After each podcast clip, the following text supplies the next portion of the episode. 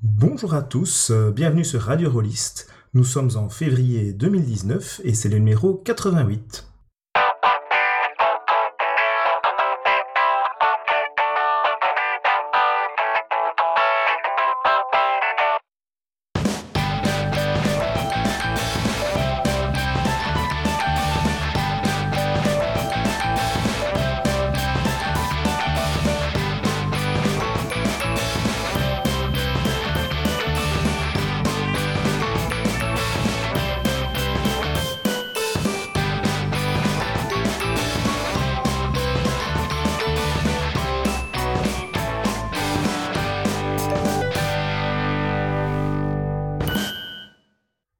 Toutes et à tous, c'est Gerhard aujourd'hui au micro.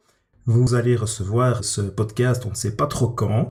Radio Rollist est sous le feu de l'hiver, le site est en rade depuis euh, un paquet de jours maintenant, on ne sait pas encore très bien quand il va revenir. Mais on a confiance et on enregistre cette émission. Alors avec moi, j'ai euh, Steve J qui va nous parler du jeu The Witcher. Bonjour, et je dis bonjour pour euh, à la fois pour moi et pour Loris. Et Loris qui va nous parler d'un jeu proto-narratif de 1980, mais il vous dira lui-même et en différé de quoi il s'agit exactement. J'ai commencé moi-même... Rends le micro euh, Gardant le micro que je ne voulais pas lâcher, par un coup de projecteur. Comme vous le savez ou vous ne le savez pas, le réseau social de Google, Google ⁇ est en train de fermer de la manière la plus lamentable qui soit et dans le total irrespect de ses utilisateurs. Quand c'est gratuit, c'est vous le produit. Ben ici, manifestement, le produit n'était pas du goût de Google. Nous ne sommes pas assez rentables et sous prétexte de, de failles de sécurité, le géant américain de Mountain View a décidé de fermer son réseau social en août 2019, ce qui veut dire en fait en avril 2019, ce qui veut dire qu'en fait il y a déjà des trucs qui s'arrêtent en mars et peut-être même déjà en février et qu'il n'y a pas de communication. Donc tous les rôlistes qui sont quand même parmi les rares à utiliser ce, ce réseau-là, un peu dans la communauté francophone et beaucoup dans la communauté anglophone, cherchent de nouvelles maisons, ce qui provoque un exode euh, dans toutes les directions, beaucoup ne voulant absolument pas aller euh, vers Facebook. Certains allant vers euh, MiWi, qui est un réseau social concurrent très défenseur du droit à la liberté d'expression, mais où euh, il y a beaucoup de gens de l'extrême droite, du coup, de l'extrême droite américaine, ce qui déplaît à d'autres, qui ne veulent pas y aller par conséquent. Certains vont vers Twitter, Mastodon, Diaspora, beaucoup de retours vers des blogs, notamment chez les auteurs qui en ont déjà un, ou chez les éditeurs qui vont sur leur propre forum. Ça y est, on va revenir à Skyblog grâce ou à cause de la fermeture de Google+. Voilà. Sans oublier euh, des alternatives euh, souvent moins connues comme Dreamwidth, Pillow Fort ou OpenBook qui doit bientôt ouvrir, euh, Apester, des choses comme ça. Tous ces gens se demandent comment ils vont garder le contact avec leurs anciens contacts de Google+, et qu'ils avaient des échanges souvent très intéressants et c'est là qu'un rôliste euh, américain nommé Kit Latouche a créé un petit site qui s'appelle Where to Find Me, euh, où me trouver, et ça s'écrit where to find en un mot, .me, qui est un réseau social avec uniquement la, liste de, vos contacts. C'est tout ce qu'il y a, et chaque contact peut mettre où on peut le trouver sur la toile. Donc euh, qu'on puisse le trouver sur Discord, sur un forum, sur son blog, son adresse email, tout ça peut être mis sur le site.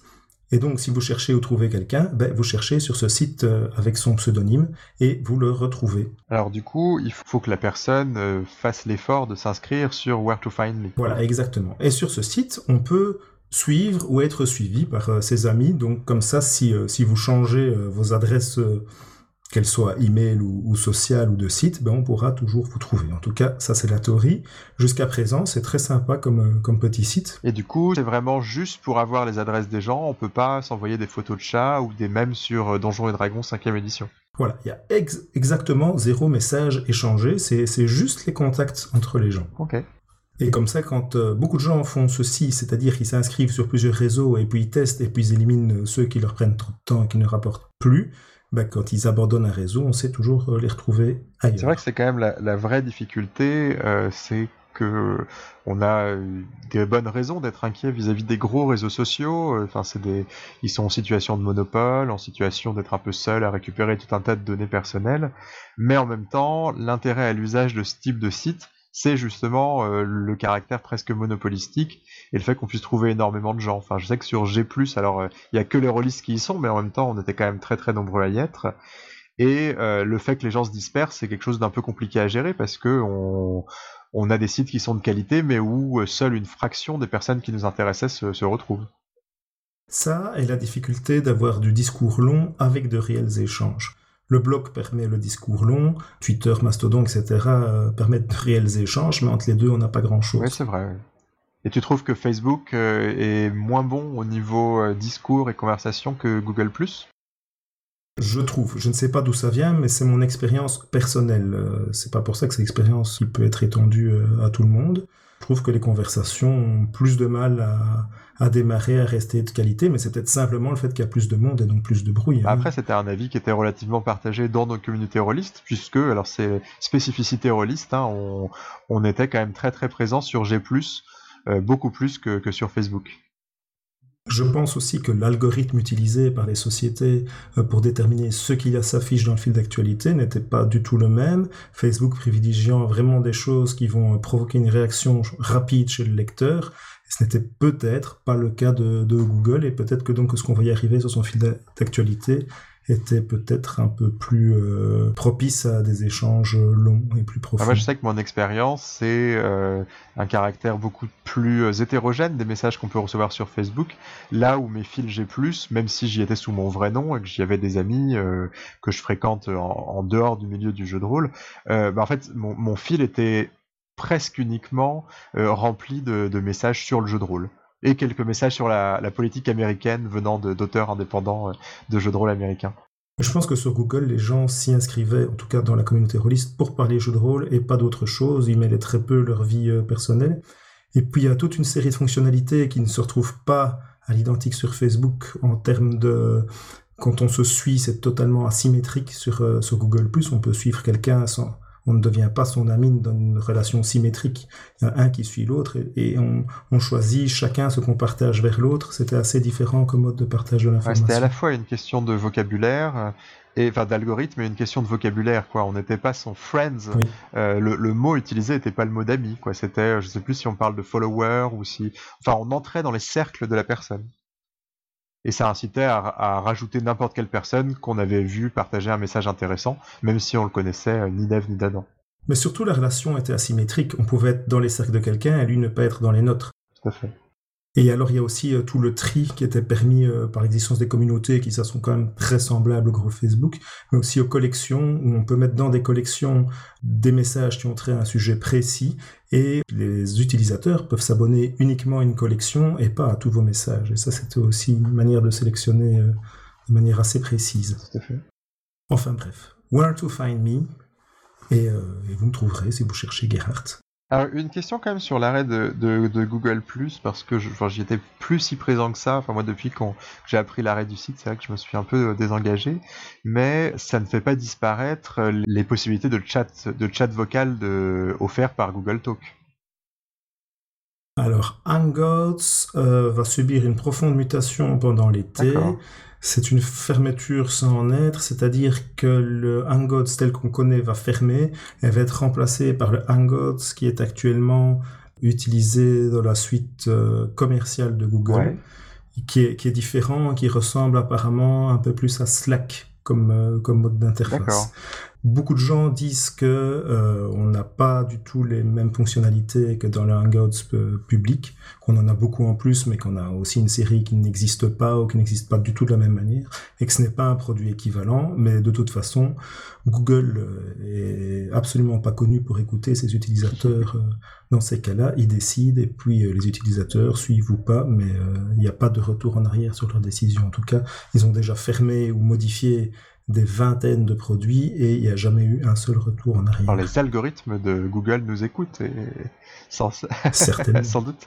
Euh, oui, bon, c'est des questions techniques, mais finalement ça va avoir un impact aussi profond euh, en francophonie sur euh, les les parties en ligne, puisque Google c'était l'auberge virtuelle, ce gros groupe qui permettait l'organisation de parties par chat. Et des parties qui avaient, à ma connaissance, beaucoup lieu sur, euh, sur Google Hangout. Donc à la fois en termes d'organisation, euh, de, au sens de réunir les joueurs, Et en termes bah, d'organisation technique, enfin de, moyens techniques, il sera probablement difficile. Enfin, on, perd un moyen plutôt simple d'organiser des parties en ligne. Tout à fait. Alors en ce qui concerne l'auberge virtuelle, je suis assez bien renseigné. Donc sur l'auberge, les parties ont, évolué et s'organisent aussi en termes de moyens de communication pas mal sur Discord maintenant, qui malheureusement, quand il fonctionne, fonctionne très bien, mais quand il fonctionne mal, fonctionne très mal, avec euh, des retours vers un God quand Discord ne suit pas. Et en ce qui concerne la communauté elle-même, nous sommes en train de chercher une solution de rechange et nous sommes dans les, tout derniers tests euh, aujourd'hui avant d'annoncer euh, vers où nous allons aller.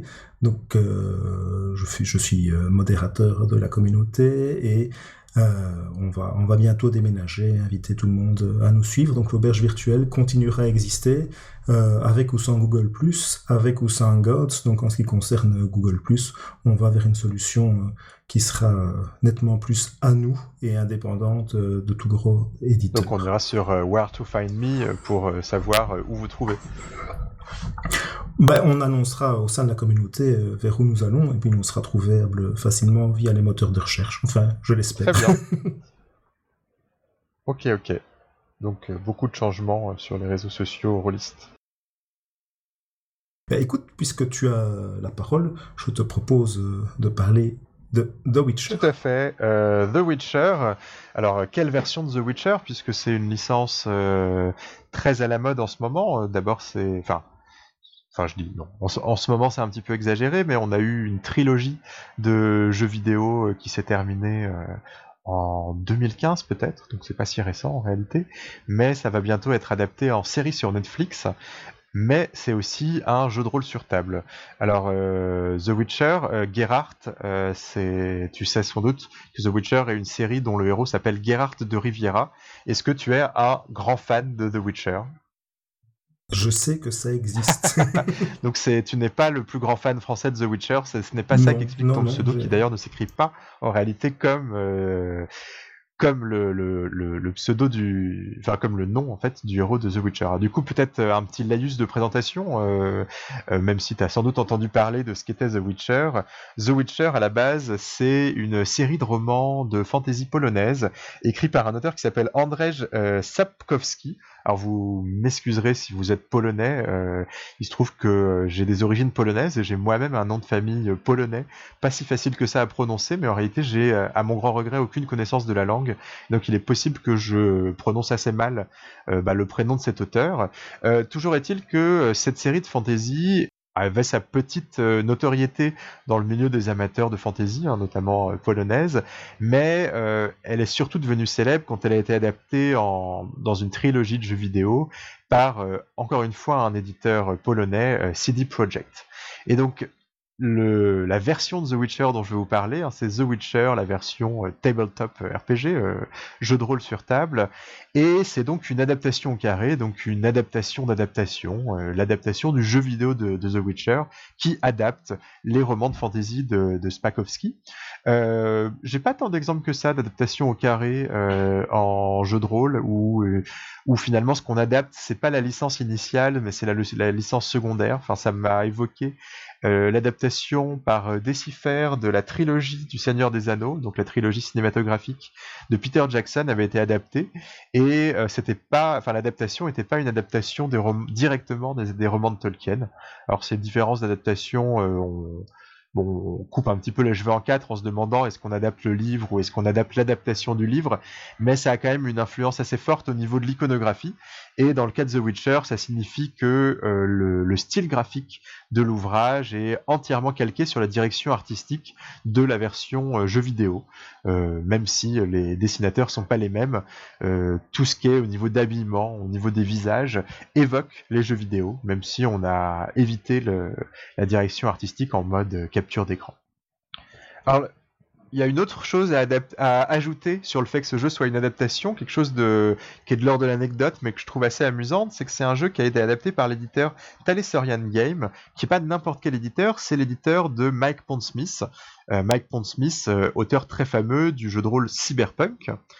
Et euh, pourquoi est-ce qu'il y a quelque chose d'incongru et d'amusant dans le fait que l'adaptation de The Witcher soit faite par euh, la boîte de Mike Pondsmith? Alors d'abord, il y a une sorte... d'abord, on peut noter que cette adaptation sort de Pologne. Euh, la première adaptation de The Witcher, c'était donc une adaptation d'un roman polonais par un éditeur de jeux, de, jeux vidéo polonais, alors que Talesarian Games c'est une boîte américaine. Mais surtout, Talesarian Game, ce sont donc, je l'ai dit, les enfin, c'est euh, c'est la boîte de, Mike Pondsmith, qui est l'auteur de Cyberpunk. Et Cyberpunk, ça sera le prochain jeu des créateurs de l'adaptation vidéoludique de The Witcher, donc de CD Projekt. Ça s'appellera Cyberpunk 2077. Et euh, il y a donc une logique d'adaptation croisée. D'un côté, euh, Talesarian Game adapte The Witcher en jeu de rôle, et de l'autre, euh, CD Projekt adapte euh, Cyberpunk euh, en jeu vidéo. Alors, bon, on, imagine que cette adaptation est liée à une sorte... Enfin, peut-être qu'il y a un respect mutuel hein, entre les deux boîtes, entre CD Projekt, les créateurs de jeux vidéo, et Teleserian Game, les créateurs de jeux de rôle d'un côté peut-être aussi que bah y a eu une opportunité commerciale, peut-être que dans les discussions autour de l'adaptation en jeu vidéo de Cyberpunk, euh, et bah euh, la discussion a pu dériver sur une potentielle adaptation en jeu de rôle de The Witcher et du coup bah c'était assez logique que Talesarian Game euh, récupère ce contrat et récupère euh, les droits d'adaptation. Alors, euh, je l'ai dit, un hein, Games, c'est la boîte de Mike Pondsmith, et les auteurs de The Witcher euh, version jeu de rôle sur table, c'est aussi euh, Pondsmith. Alors en fait, c'est même Pondsmith et Pondsmith. Euh, plus précisément, c'est Koda et Lisa Pondsmith, respectivement le fils et la femme de Mike Pondsmith. Donc c'est une affaire de famille, je trouve ça assez amusant. Euh, qui vont euh, adapter euh, The Witcher. Alors je sais pas si Mike Pondsmith s'est impliqué dans cette adaptation. Enfin, il doit être crédité dans les remerciements, mais bon, je pense qu'il a eu un rôle. Enfin, c'est sa femme et son fils qui, qui, ont mené à bien cette adaptation. Alors, une fois qu'on a cette adaptation, moi c'est une adaptation qui à la lecture m'a posé énormément de questions sur bah justement sur ce travail d'adaptation, euh, qui est un travail qui est pas du tout euh, qui est pas du tout évident. Enfin, adapter une œuvre, ça implique de faire euh, tout un tas de choix, tout un tas de choix de design, tout un choix, tout un tas de choix d'angle d'approche finalement, en se posant la question comment est-ce qu'on va transformer une œuvre romanesque ou une œuvre vidéoludique en jeu de rôle? Et euh, je dois dire que euh, bah, les choix d'adaptation euh, qui ont été faits dans The Witcher sont des choix qui me parlent pas du tout. Alors là, j'entre un peu dans le dans le vif du sujet et je spoil probablement la conclusion de de ma chronique. The Witcher, c'est un jeu et ça m'avait fait, ça m'avait ça faisait longtemps que j'avais pas eu ce sentiment en lisant un livre, qui m'a vraiment fait le sentiment d'être en décalage complet avec les intentions même de l'auteur, en, me disant que, que la vision de Pondsmith et qu'avait Pondsmith et Pondsmith d'un bon jeu de rôle était euh, à l'opposé de ce que pouvait être la mienne. Alors euh, bon, alors euh, à la limite, tant pis. Enfin, et, et, mais je vais quand même essayer d'expliquer hein, ce qui moi m'a déçu. Mais bon, ça m'a déçu moi en tant que en tant que lecteur. Ça intéressera peut-être certains certains autres lecteurs. D'autant plus que bah, The Witcher, j'ai quand même un rapport un peu ambivalent à la lecture puisque je suis obligé de reconnaître que en termes de démarche éditoriale, de qualité du produit. Bon, il y a quelque chose de tout à fait correct. On a des textes bien écrits, on a un ouvrage qui est bien illustré, on a, euh, une cohérence globale du système de jeu. Euh, et donc c'est peut-être un bon jeu, mais c'est un jeu qui m'a quand même assez peu intéressé. Et euh, notamment dans sa, enfin, je pense qu'on peut entrer dans immédiatement dans le vif du sujet sur la philosophie d'adaptation de The Witcher. Euh, c'est une philosophie d'adaptation euh, qui ne se pose pas vraiment la question de savoir comment enfin, elle, se pose pas la question qu'est-ce qu'on va jouer dans l'univers de The Witcher, et c'est ce type de jeu de rôle dont la promesse, c'est finalement une promesse à la fois simple et extrêmement ambitieuse, enfin une, promesse qui n'est pas cadrée. Sa promesse, c'est bah on va vous permettre de jouer n'importe quoi dans l'univers, euh, dans cet univers fictif, hein, l'univers de l'univers des, romans euh, The Witcher. J'y reviendrai, hein, je reviendrai sur ce qu'on peut jouer dans The Witcher, mais ayez en tête que bah, la promesse du jeu, c'est finalement qu'on peut jouer à peu près n'importe quoi euh, dans l'univers de, The Witcher. Il n'y a pas de volonté de cadrer, euh, on ne pourrait pas faire de sous-texte dans l'univers de The Witcher. C'est pas par exemple The Witcher euh, chasse aux monstres dans l'univers de The Witcher ou The Witcher vivait la guerre du Nord dans l'univers de The Witcher. Non, c'est vraiment The Witcher jouer quelque chose, jouer ce que vous voulez jouer dans l'univers de The Witcher. Alors, je vais entrer peut-être pas euh, dans les détails du, système, mais plutôt dans sa philosophie générale, dans ses, dans ses grands choix de design. Alors, je dis que je vais pas entrer dans le, dans le détail du système, d'abord parce que c'est un système qui est très complexe, euh, qui c'est un système avec de très très nombreuses exceptions, avec vraiment des, un nombre de pages de règles très très très nombreux et surtout c'est un système que j'ai pas pris le temps de tester, euh, ne serait-ce que parce que bah enfin non seulement j'ai pas pris le temps de tester, mais c'est un système qui m'a peu intéressé et qui euh, ne cadre pas du tout avec euh, ma façon de jouer. donc j'ai pas un retour de test, hein, j'ai un retour de j'ai un retour de lecture. Si je devais résumer la philosophie du système, enfin des mécaniques de jeu de du jeu de rôle The Witcher, la première chose que je dirais c'est que c'est un système d'exception. Euh, à la base, euh, enfin, si on devait euh, dire ce qu'est le système du jeu de The Witcher, c'est un système où on va lancer un D10, on va ajouter un modificateur et on va comparer le résultat à un niveau de difficulté. Jusqu'à là, il y a quelque chose d'extrêmement basique. Sauf qu'en réalité, tout dans le bouquin de jeu va être un ensemble de listes, un ensemble d'exceptions qui vont complexifier cette mécanique de base. Et ça se voit, enfin, il suffit finalement de, feuilleter le, jeu pour se rendre compte qu'on est dans cette logique d'exception, puisqu'il y a quelque chose qu'on voit presque à toutes les pages du système de règles, c'est la forme du tableau.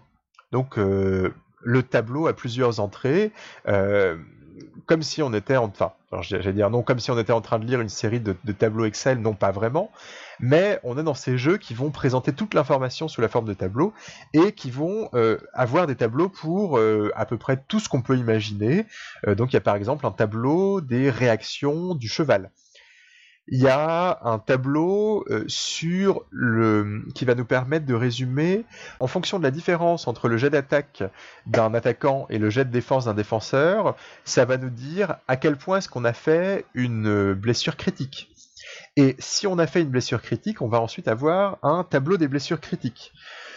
Euh, on a un tableau euh, des du nombre de, pièces d'or, enfin du nombre de d'unités de monnaie que se font chacune des professions quand elles vont chercher à travailler pendant une semaine, etc., etc., etc. il y a des tableaux évidemment sur les équipements. Il y a par exemple trois tableaux différents pour les types d'armures. Un tableau pour euh, les armures qui permettent de recouvrir la tête, un tableau pour les types d'armures qui permettent de recouvrir le torse, et un tableau pour le type d'armure qui permettent de recouvrir les jambes encore une fois, euh, je pourrais euh, euh, lister à l'envie les listes de tableaux. cette logique d'exception, elle se voit évidemment dans la logique du système de magie. Alors, à ton avis, Gerhardt, quel est le type de magie Comment fonctionne le type de magie de, The Witcher? Les inspirations fleurent bon l'ancien temps, je dirais ancienne, avec mémorisation d'un sort qui est libéré a posteriori. Alors non, on n'est quand même pas dans une logique vancienne. On est sur, on est, alors, on a plusieurs types de magie dans l'univers de The Witcher, et ces types de magie sont presque tous gérés avec le même, euh, disons, la même logique de base dans euh, la gestion, notamment de l'énergie magique. Euh, mais on a par contre un, type de magie qui est à l'ancienne au sens où on a un magie, on a un type de magie sur une logique de liste. Lancer un sort, c'est choisir un sort dans une liste d'un très très nombreux nombre de sorts. Alors évidemment, bon, ça a une, ça a un impact hein, sur la façon d'appréhender le jeu.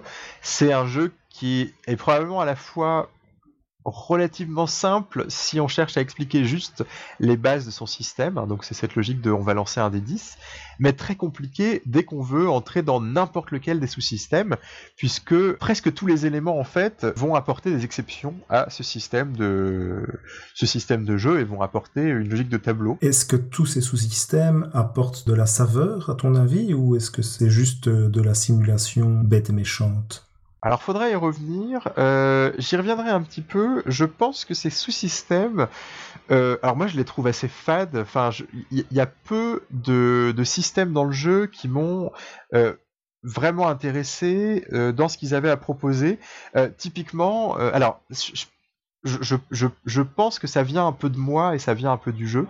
Ça vient un peu de moi parce que enfin moi j'ai du mal avec ces logiques de jeu à exception parce que ça me permet pas en tant que joueur alors c'est peut-être une question de pratique et peut-être que si je jouais très très longtemps à The Witcher euh, ça viendrait mais en l'état ça me permet pas de d'appréhender facilement quels sont euh, les choix tactiques euh, importants dans le dans le cours de, du jeu. J'ai du mal en ayant juste lu le jeu d'identifier euh, des choix tactiques très intéressants et qui vont apporter euh, qui vont apporter du jeu. Alors si ce n'est que les choix tactiques, bah, c'est choisir entre plusieurs éléments d'une liste. Donc tu trouves que c'est que c'est beaucoup de complexité, mais qui n'apporte pas grand chose, en tout cas qui à toi ne t'apporte pas grand chose. En fait, et ça c'est le deuxième élément de la philosophie du jeu, c'est que on est dans une logique d'exception, mais on est aussi dans une logique de... Euh, enfin, ces exceptions, elles répondent à une philosophie de recherche d'exhaustivité des sous-systèmes de jeu. On est vraiment sur un système où on va chercher à émuler à peu près toutes les actions qui sont... Qui sont un peu significatives euh, dans le système de jeu. Et notamment, alors, deux, choses à dire. Euh, on est à la fois exhaustif vis-à-vis de ce qu'on peut avoir envie de faire avec des personnages, mais on est aussi exhaustif vis-à-vis des sous-systèmes présents dans la trilogie de jeux vidéo The Witcher. Alors moi j'ai surtout joué au, troisième épisode, qui est le seul que j'ai terminé. Euh, le troisième épisode de, The Witcher, c'est un, jeu vidéo donc, et euh, c'est un jeu vidéo qui, comme bah, la plupart des, jeux vidéo alors ce qu'on appelle triple A actuel, donc les blockbusters du jeu vidéo, euh, propose un ensemble de, enfin surtout de, des blockbusters euh, jeux de rôle dans la catégorie jeux de rôle du jeu vidéo. Euh, c'est un type de jeu vidéo qui propose tout un ensemble de sous-systèmes. on a évidemment du combat à l'épée dans The Witcher, enfin une logique, enfin un système de combat avec de, de, de l'épée, de la magie, etc. Mais on a un sous-système de ce qu'on va appeler le crafting, à savoir qu'on va chercher à réunir des éléments euh, pour euh, en créer des nouveaux. Donc euh, dans le cas de The Witcher, on fait du crafting à la fois pour créer des nouveaux équipements, des nouvelles armures, des nouvelles armes, mais on va aussi faire du crafting pour faire de ce qu'on appelle de l'alchimie, donc créer des nouvelles potions. Tous ces éléments, tous ces sous-systèmes qui sont alors qui viennent du jeu vidéo, et eh ben ils sont alors pas reproduits, mais ils vont être émulés dans le système du jeu de rôle The Witcher, euh, ce qui peut paraître un petit a priori un petit peu étonnant puisque euh, bon cette logique de craft euh, qui est une logique donc je l'ai dit hein, de, réunion d'éléments pour créer des nouveaux objets c'est une logique qui aujourd'hui est quand même enfin, on peut probablement trouver des jeux de rôle un peu anciens qui la, qui la mettent en œuvre, mais c'est quand même un type de gameplay, un type de façon de, jouer qui vient de l'univers de jeux vidéo. Enfin, je sais pas si tu as, si as en tête des contre-exemples qui te viennent. Peut-être euh, Ryutama ou Rêve de Dragon euh, non, Ryutama a effectivement cette logique de crafting. Alors ceci dit, euh, ce qui est d'ailleurs assez cohérent avec le fait qu'on soit sur une inspiration de jeux vidéo, puisque Ryutama est probablement un exemple de. Enfin, ça fait longtemps que j'ai pas lu euh, Ryutama, mais il me semble que c'est un jeu qui est très très inspiré euh, de d'œuvres euh, jeux vidéo. Et bah là, The Witcher, c'est un jeu qui va chercher bah, à nous permettre de faire tout ce qu'on a pu faire dans le jeu vidéo et d'explorer tous les sous-systèmes qu'on a pu faire dans le jeu vidéo. Ceci dit, cette logique d'adaptation, elle peut paraître un petit peu vaine, puisque bon, on a évidemment une, euh, un feeling qui est très très différent entre le jeu vidéo et euh, le jeu de rôle. Alors ne serait-ce qu'une évidence, hein, c'est que The Witcher, c'est un jeu qui se joue en temps réel, donc c'est pas un jeu de rôle, euh, le jeu vidéo The Witcher, hein, c'est un, un, jeu qui se joue en temps réel. Et c'est un jeu qui va euh, nécessiter donc d'avoir des réflexes, d'avoir du rythme. Alors ça dépend un petit peu des épisodes de la série. Les premiers épisodes sont des épisodes où ce qui importe dans les combats, c'est, euh, enfin le premier épisode auquel j'ai un peu joué, c'est un jeu où ce qui importe c'est vraiment le rythme. La question c'est à savoir à quel moment on va appuyer sur la touche attaque, à quel moment on va appuyer sur la touche de défense, et c'est ça qui va faire la différence dans les combats.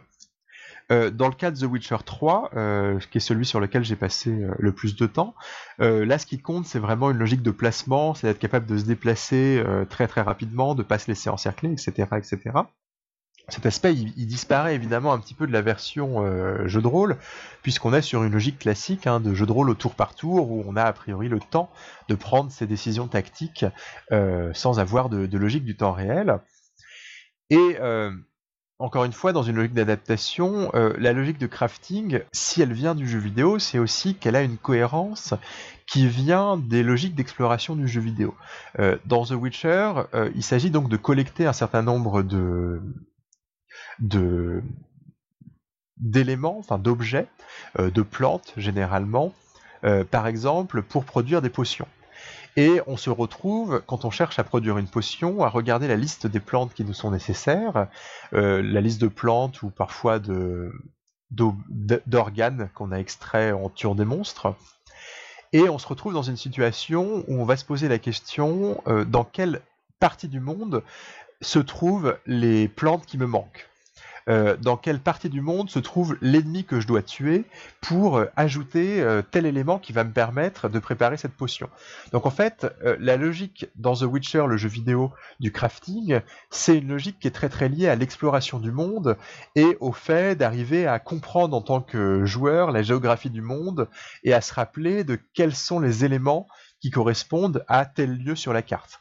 Alors évidemment, ça c'est quelque chose qui disparaît un petit peu de la version euh, jeu de rôle. Euh, et là, euh, on va être dans une logique où on a une table qui va nous permettre de savoir pour chaque type d'éléments qu'on veut vouloir récupérer dans nos objets, dans quel endroit est-ce qu'on va pouvoir les récupérer. donc par exemple, tel objet, on sait que on va pouvoir le récupérer dans des forêts.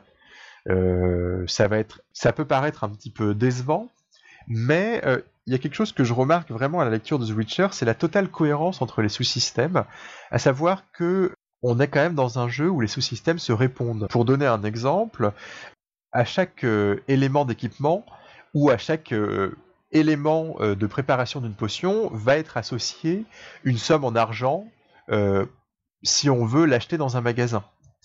Et en même temps, euh, quand on va regarder les sous-systèmes qui sont liés par exemple aux compétences euh, de métier, par exemple, on a une compétence qui s'appelle busking, alors ça je ne l'ai pas traduit, euh, c'est la compétence qui est associée à la classe de bard, et c'est la compétence qui va nous permettre de se produire sur une place de village. Et donc à cette compétence busking est associée une marge de réussite qui est associée en fait au nombre de pièces qu'on va récupérer si on réussit notre jet etc., etc. Donc finalement, on pourrait relier tous les systèmes entre eux via un certain nombre de monnaies, alors des monnaies parfois abstraites, euh, les points de vie, etc., mais des monnaies parfois concrètes, hein, donc bah, la, monnaie de l'univers de jeu, qui va nous permettre de faire le lien entre les sous-systèmes. Si je résume, tu as un système assez complexe avec toutes ces exceptions, mais qui forme un tout cohérent. Il y a beaucoup de choses même si ces choses, toi, ne t'intéressent pas spécifiquement, ne t'excitent pas à avoir à la table de jeu. Euh, oui, oui, tout à fait. On n'est pas sur. Enfin, alors, ça, peut être euh, verre à moitié plein ou verre à moitié vide. Euh, le verre à moitié plein, c'est que bah, les, sous-systèmes se répondent. Alors, il faudrait se poser la question de l'équilibrage. Hein. Moi, j'ai pas testé le jeu. Il faudrait probablement euh, le tester dans de très très nombreuses situations pour savoir si ces sous-systèmes sont, sont équilibrés.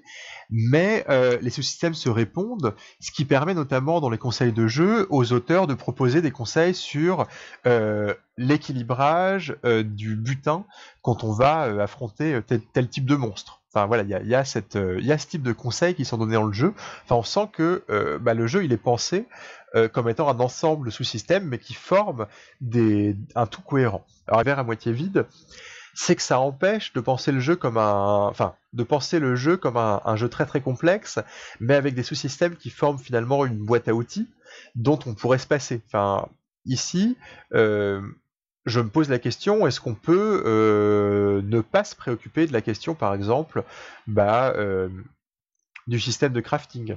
Est-ce qu'on peut ne pas se préoccuper de la question euh, de, l'argent récupéré quand on utilise les compétences de, de, Bard? Etc., etc. Euh, je sais qu'en tant que lecteur, moi j'ai une inquiétude, c'est euh, d'avoir l'impression d'être face à une sorte de, château de cartes, en, me disant, bah, si je cherche à, modifier les trucs à ma sauce, est-ce que tout va pas s'écrouler? Comme en plus on est sur un, sur un jeu qui ne propose pas euh, d'angle d'approche, c'est sûr que bah, a finalement cette promesse de jouer n'importe quoi dans l'univers de The Witcher, qui moi ne me faciliterait pas du tout la prise en main je suis finalement assez impressionné hein, parce que parce que nous propose le, jeu, même si euh, bah, dans ma pratique c'est des choses qui sont euh, finalement assez vaines. En lisant le système de jeu, je me suis posé la question euh, est-ce que je réutiliserais des éléments, enfin si, je devais jouer dans l'univers de The Witcher, est-ce que je récupérerais des éléments du jeu de The Witcher que je viens de lire? Bah, en répondant à ma question, je me suis dit, bah, il y a deux choses que je récupérerais. Ces deux tables.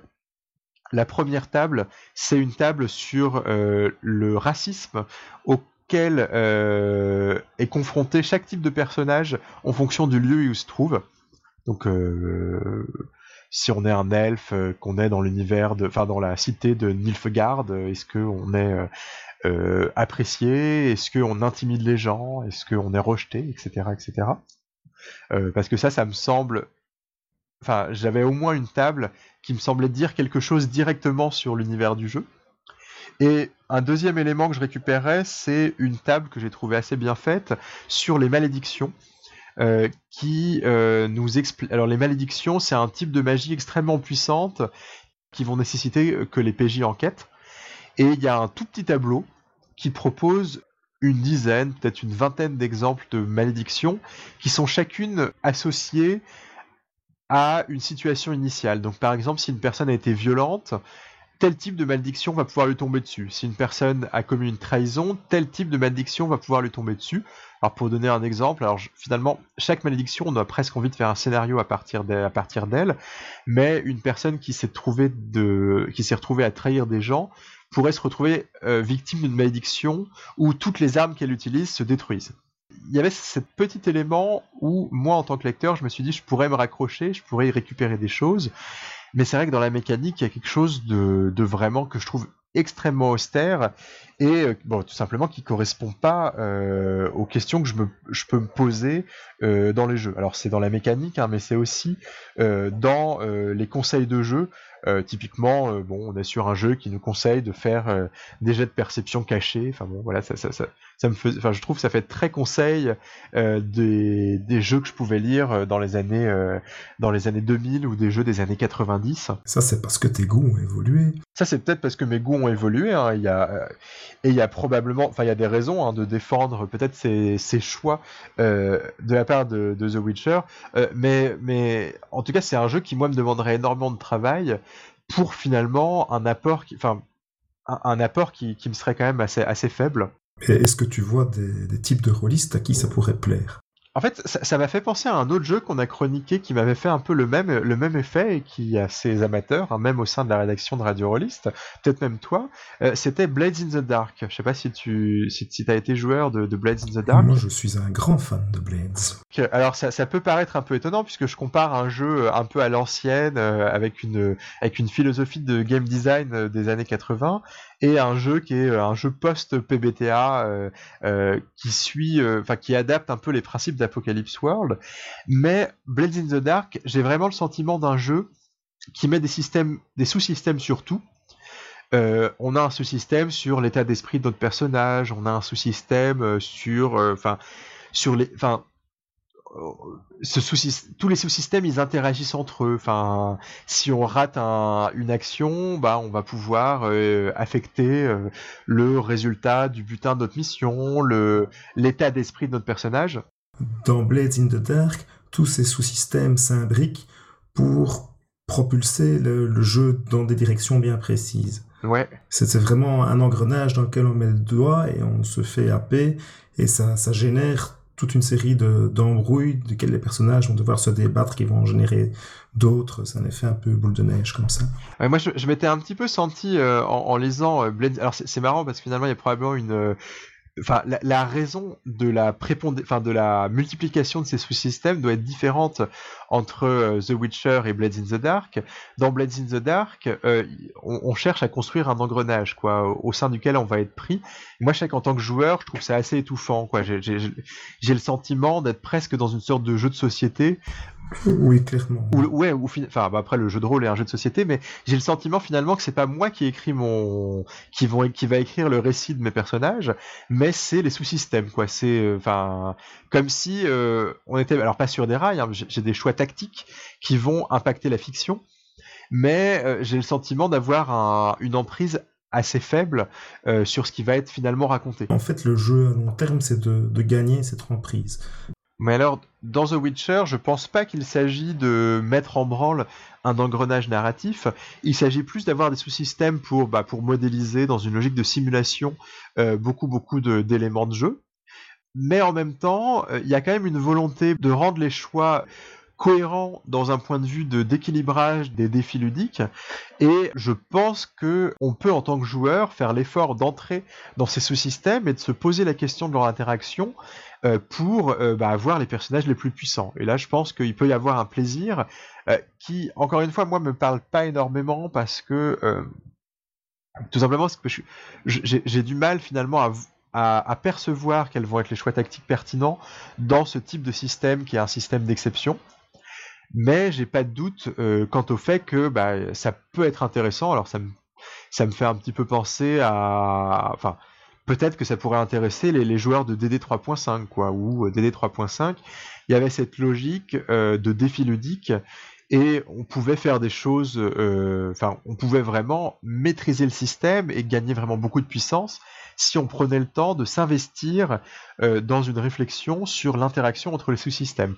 Là, j'ai le sentiment, alors sans avoir vraiment cherché à, maximiser, disons, euh, la puissance d'un personnage, mais je me dis peut-être que dans The Witcher, il y a moyen de créer des combinaisons intéressantes et euh, de penser les interactions entre les sous-systèmes d'une façon intéressante. Si ce n'est que moi, elle ne m'intéresse pas tant que ça. Alors, ça c'est sous le système. Alors je vais quand même parler euh, de l'aspect de, l'univers du jeu. Et là aussi, euh, donc euh, on, est dans une logique classique hein, où on a d'un côté des règles de système de jeu, enfin des, mécaniques de jeu, et dans un autre, hein, on a un chapitre avec un descriptif de l'univers de jeu. Et pareil, là il y a une, volonté qui est pas du tout la mienne de d'exhaustivité finalement dans les éléments de, l'univers du jeu qu'on va décrire. Au sens où la quasi-totalité des villes, des lieux qu'on va pouvoir visiter dans les jeux vidéo vont se retrouver euh, décrits dans le, chapitre sur l'univers de The Witcher. Sauf que euh, sauf qu'ils vont être décrits de façon très très succincte. Euh, il y a des villes qui sont décrites en euh, bah, un tiers de page, alors qu'on est sur un jeu très très long. Hein. On est un jeu de, dans un jeu de plus de 300 pages. Euh, même des, lieux iconiques, par exemple le royaume enfin inspiré des, mythes nordiques de Skellige, va être uniquement décrit par une page dans le dans le bouquin de jeu. Et finalement, en lisant ces, descriptions de, villes, ces courtes descriptions, j'ai le sentiment d'être sur un jeu euh, qui est dans une logique de guide de voyage, ou plutôt dans une logique d'encyclopédie, où on va chercher à en dire un peu sur euh, tous les lieux marquants de l'univers fictionnel de The Witcher. Et ça, pour moi, c'est un usage qui s'adresse aux gens qui ont joué au jeu ou qui ont lu les livres et qui ont juste besoin des informations superficielles pour être, euh, pour être cohérents. Euh, enfin, pour être cohérent avec le canon et avec finalement ce qui est décrit dans les autres, dans les autres versions de The Witcher, quand ils vont le faire jouer dans les joueurs. Donc, enfin, un petit peu comme si l'univers de The Witcher existait vraiment, et où on se posait pas vraiment la question qu'est-ce qu'on va jouer dans cet univers, mais on se poserait la question bah, euh, qu'est-ce qu'on peut dire rapidement pour parler de telle ville, de l'univers de, de l'univers de The Witcher. Alors là, c'est vraiment un. Enfin, moi, je fais un, rejet total avec ce, genre d'approche d'adaptation. C'est une adaptation euh, qui ne nous dit presque rien, ne fait pas finalement. Euh, enfin, ne va pas chercher à nous expliquer pourquoi est-ce que c'est intéressant de jouer dans l'univers de The Witcher. au sens où je sens bien que les auteurs du RPG The Witcher sont fans du jeu, puisque bah, ils, ont fait un gros gros travail de compilation d'informations, un, gros travail d'écriture aussi, euh, mais à aucun moment ils vont me parler des thématiques qui les ont intéressés dans euh, l'histoire de, The Witcher, euh, dans l'univers de The Witcher. Pourquoi est-ce que, enfin finalement, pourquoi est-ce qu'ils ont eu le projet de faire cette adaptation? Et moi, ça m'a d'autant plus euh, gêné que, euh, bah, avant de lire le, enfin, au moment en fait où je lisais le jeu de rôle euh, The Witcher, j'étais en train de passer des, un temps considérable dans bah, le jeu vidéo The Witcher 3. c'est un jeu qui m'a happé. J'y ai passé des dizaines d'heures sur sur sur les derniers mois. Et je me suis posé la question pourquoi est-ce que l'univers de, The Witcher m'avait autant intéressé? Et euh, j'ai lu finalement des, articles de critique des jeux vidéo en me posant la question euh, qu'est-ce qui m'avait marqué euh, enfin voilà en me disant bah, est-ce qu'il y a qu'est-ce qui a marqué les gens dans l'univers de The Witcher? Et je suis tombé sur deux articles qui m'ont énormément intéressé et qui à mon sens, sont presque plus intéressants à lire pour quelqu'un qui voudrait jouer dans l'univers de The Witcher euh, bah, que le, jeu de rôle The Witcher. Un premier euh, article, c'était un, article de Jeff Vogel. Euh, Jeff Vogel, c'est un, créateur de, RPG sur, sur PC. par exemple, il est, il est, le créateur de la série des Avernum. Et il discutait de l'importance de la culture polonaise dans le jeu vidéo The Witcher. Euh, alors c'est une question que j'ai trouvée hyper intéressante et que je trouve et qui a vraiment résonné euh, à ma lecture de l'adaptation au jeu de rôle de The Witcher, euh, puisque c'est une adaptation qui est américaine. en fait, Jeff Vogel, sa, thèse, et j'ai tendance à être quand même tout à fait d'accord avec lui, c'est que, alors, c'est un univers de fantasy, l'univers de The Witcher. Si on regarde un peu superficiellement les éléments euh, consécutifs du genre fantasy dans l'univers de The Witcher, ils sont très classiques. On n'est pas très très éloigné de la fantasy de, du Seigneur des Anneaux. On a des elfes, on a des nains. Il n'y a pas d'originalité a priori incroyable. Euh, sauf que quand on s'intéresse aux récits qui sont racontés dans l'univers de The Witcher, on a tout un tas de thématiques qui nous font penser qu'on a un jeu qui a été écrit par des personnes qui sont polonaises et qui n'aurait pas pu être écrit par des personnes qui ne sont pas polonaises.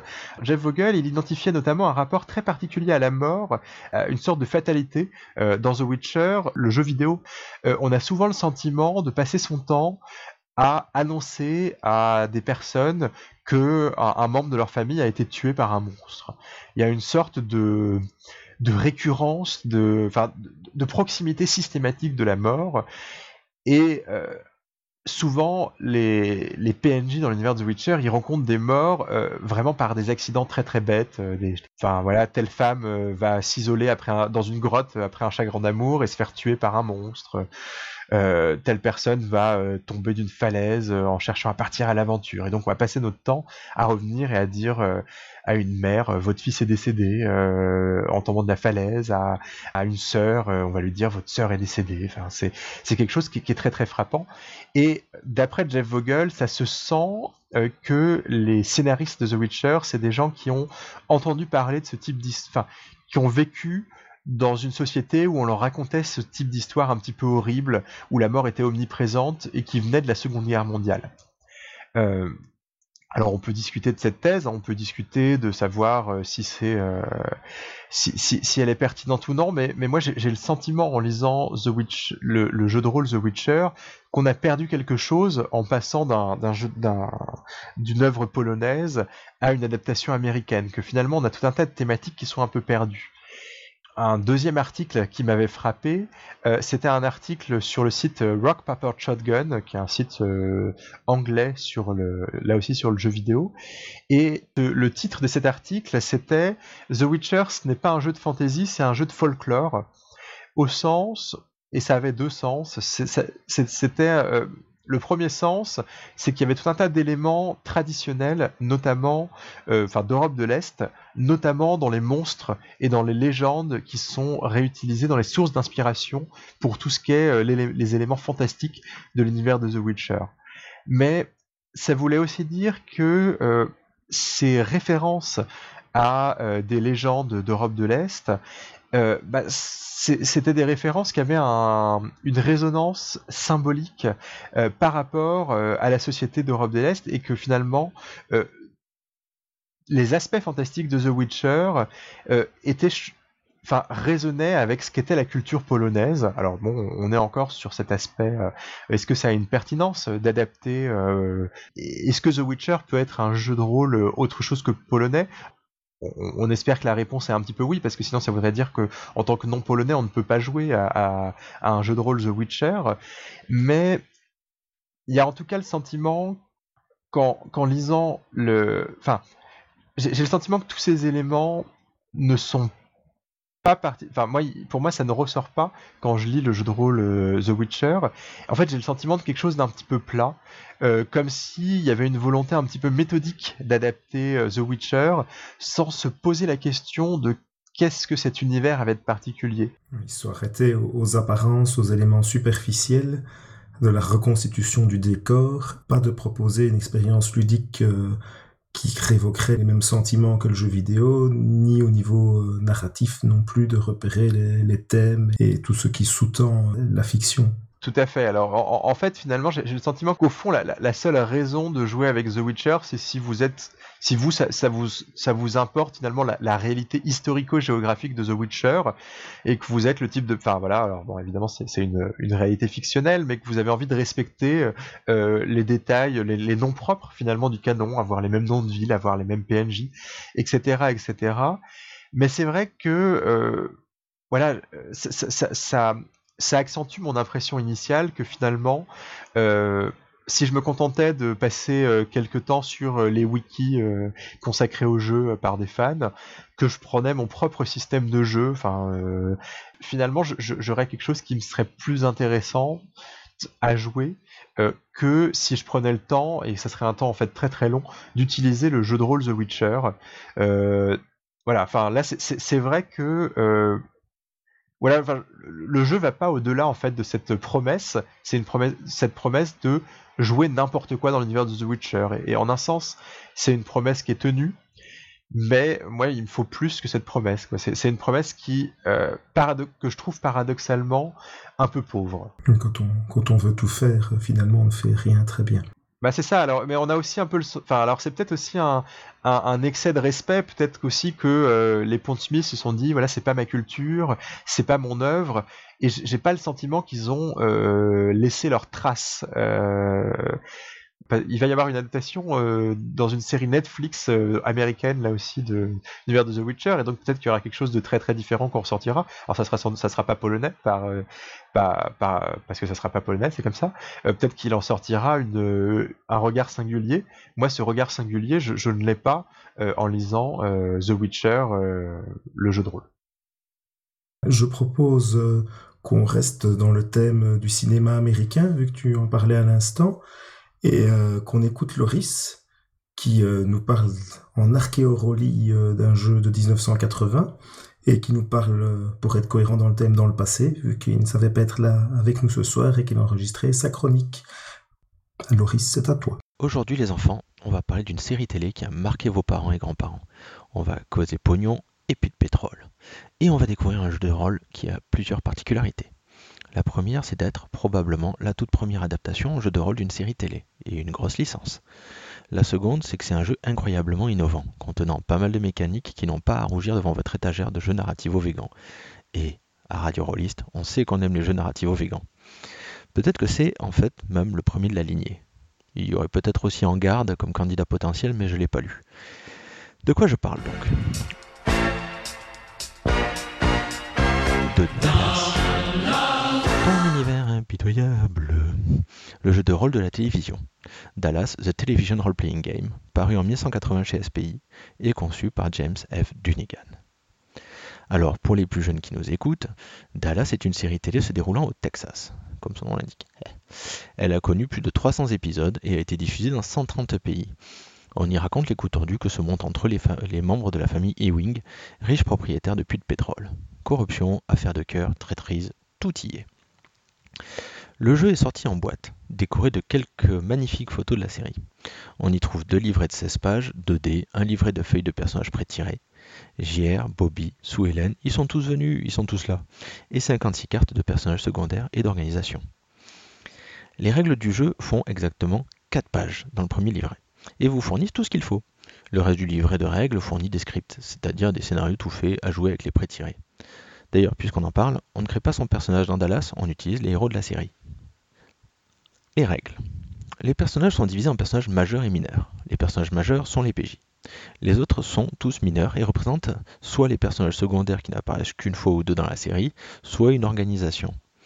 Les personnages mineurs sont, vous l'aurez compris, des PNJ et ont toutes les informations résumées sur une carte de la taille d'une carte de poker. Un personnage secondaire, ça peut être le juge de la ville, un avocat, un concurrent, un représentant d'un cartel, ce genre de choses. Une organisation, ça peut être le FBI comme euh, une compagnie pétrolière euh, concurrente. Un personnage est défini par quatre compétences, qu'ils soient majeurs ou mineurs. Persuasion, coercition, séduction et investigation. Ainsi que sa puissance et sa chance. Les quatre premières servent à affecter d'autres personnages ou à résister à ce genre de tentative. La puissance, c'est une mesure de la force de caractère et ça fournit un boost en cas de conflit. La chance, elle, porte bien son nom. Elle se résume à un jet de sauvegarde pour résister à l'action de notre personnage. C'est un peu la résistance ultime. Une scène dans le jeu est divisée en trois phases. L'exposition par le réalisateur, le MJ quoi, puis la négociation, où les PJ discutent entre eux et essaient de trouver des compromis, ou pas, et enfin la phase de conflit.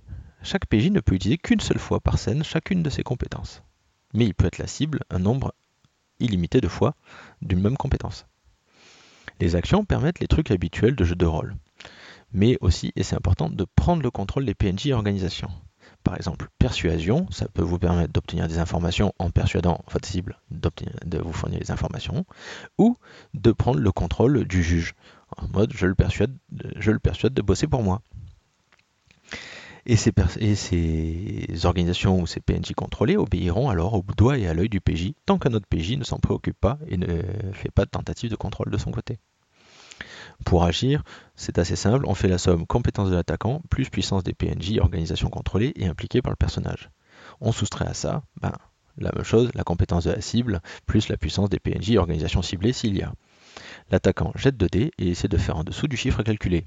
S'il y parvient, il réussit son action. Évidemment, si le seuil est inférieur à 2 ou supérieur à 12, ben, c'est soit raté automatiquement, soit réussi automatiquement. Par exemple, JR essaie de persuader Pamela de lui donner le prix qu'a demandé Bobby pour ses photos compromettantes du juge. JR a 20 en persuasion, Pamela a une résistance de 17. JR insiste et lui fait ses yeux charmeurs et son accent qu'elle aime tant. JR claque 2 points de puissance. 20 plus 2. JR a 22 auquel on note les 17 de Pamela, ce qui laisse 5. Le joueur de JR lance les dés. 7. Pamela le regarde droit dans les yeux et dit Non, j'ai promis à Bobby, c'est hors des questions. Puis elle détourne la tête. La puissance peut être dépensée donc par un PJ pour augmenter ses chances d'affecter ou de résister, à raison d'un point de puissance par modificateur de 1 sur les chances de réussite. La puissance est reflouée entre chaque scène. Petit détail, on est dans une série américaine tout public des années 80. Il est donc précisé que l'action séduction ne peut être utilisée que contre un personnage du sexe opposé n'ayant pas de lien de sang avec le personnage. Voilà, voilà. bon. Alors, soit vous jouez dans l'univers de Dallas, la série, soit vous jouez à Dallas, votre version. Personne ne vous en voudra, et surtout pas moi, d'ignorer cette règle. La coercition, elle, appelle la vengeance. Si votre PJ parvient à utiliser avec succès la coercition sur un PNJ, je menace euh, Bobby de le virer de la Ewing Company, sinon euh, s'il ne me donne pas les photos. Eh bien, en fait, si la tentative rate, tous les autres PJ vont pouvoir utiliser la, même, compétence pour prendre le contrôle du PNJ, gratos. Et bim, j'ai utilisé la coercition sur le juge. Le juge dégoûté, en fait, se met à bosser pour Bobby. J'ai parlé de contrôler des PNJ mineurs des organisations. Pourquoi? Eh bien d'abord parce que votre personnage, il aime le pouvoir et le contrôle. Soyons clairs, euh, c'est l'objectif principal de tous les personnages du jeu. Ensuite, votre PJ ne peut utiliser ses compétences qu'une seule fois par scène. Et donc, grâce à ces PNJ et ces organisations, il va pouvoir agir par proxy, en envoyant ces PNJ organisations dans les pattes des autres PJ. J'envoie le FBI au cul de Bobby. Et elles peuvent, elles aussi, utiliser leurs compétences. Enfin, c'est un jeu où il y a des gagnants. Votre PJ accumule des points de victoire. Et si vous mettez un autre PJ en tôle, vous en gagnez immédiatement à chaque étape réussie de l'enquête, qui peut avancer une seule fois par scène. Ah oui, donc il y a une règle pour gérer les actes illégaux. Il va s'agir en fait d'agir par proxy, vous allez dénoncer un autre PJ au flic et essayer d'obtenir qu'il y ait identification, puis mandat, puis mise en examen, puis condamnation. Et votre PJ gagne des points de victoire à chaque étape réussie. À la fin de la partie, votre PJ gagne aussi des points de victoire en fonction des points de victoire gagnés ou perdus par les autres PJ, parce que euh, voilà, les relations entre les personnages font que. Ce que je viens de vous dire, c'est la totalité des règles, ça fait 4 pages. Le reste du livret inclut des scripts, tout fait d'épisodes. Un script donne une situation de départ, un peu de background pour chaque PJ et leur donne des objectifs. C'est-à-dire que par exemple, JR va, devoir, pour gagner, contrôler X euh, organisations décrites dans le scénario. Il y a aussi les organisations que le PJ contrôle au départ. Par exemple, JR contrôle la Ewing Oil Company. Puis il décrit un épisode scène par scène, en donnant à chaque fois une situation et des objets qui influent sur l'histoire. Appelons ça des indices. Ainsi que des organisations PNJ faisant leur apparition.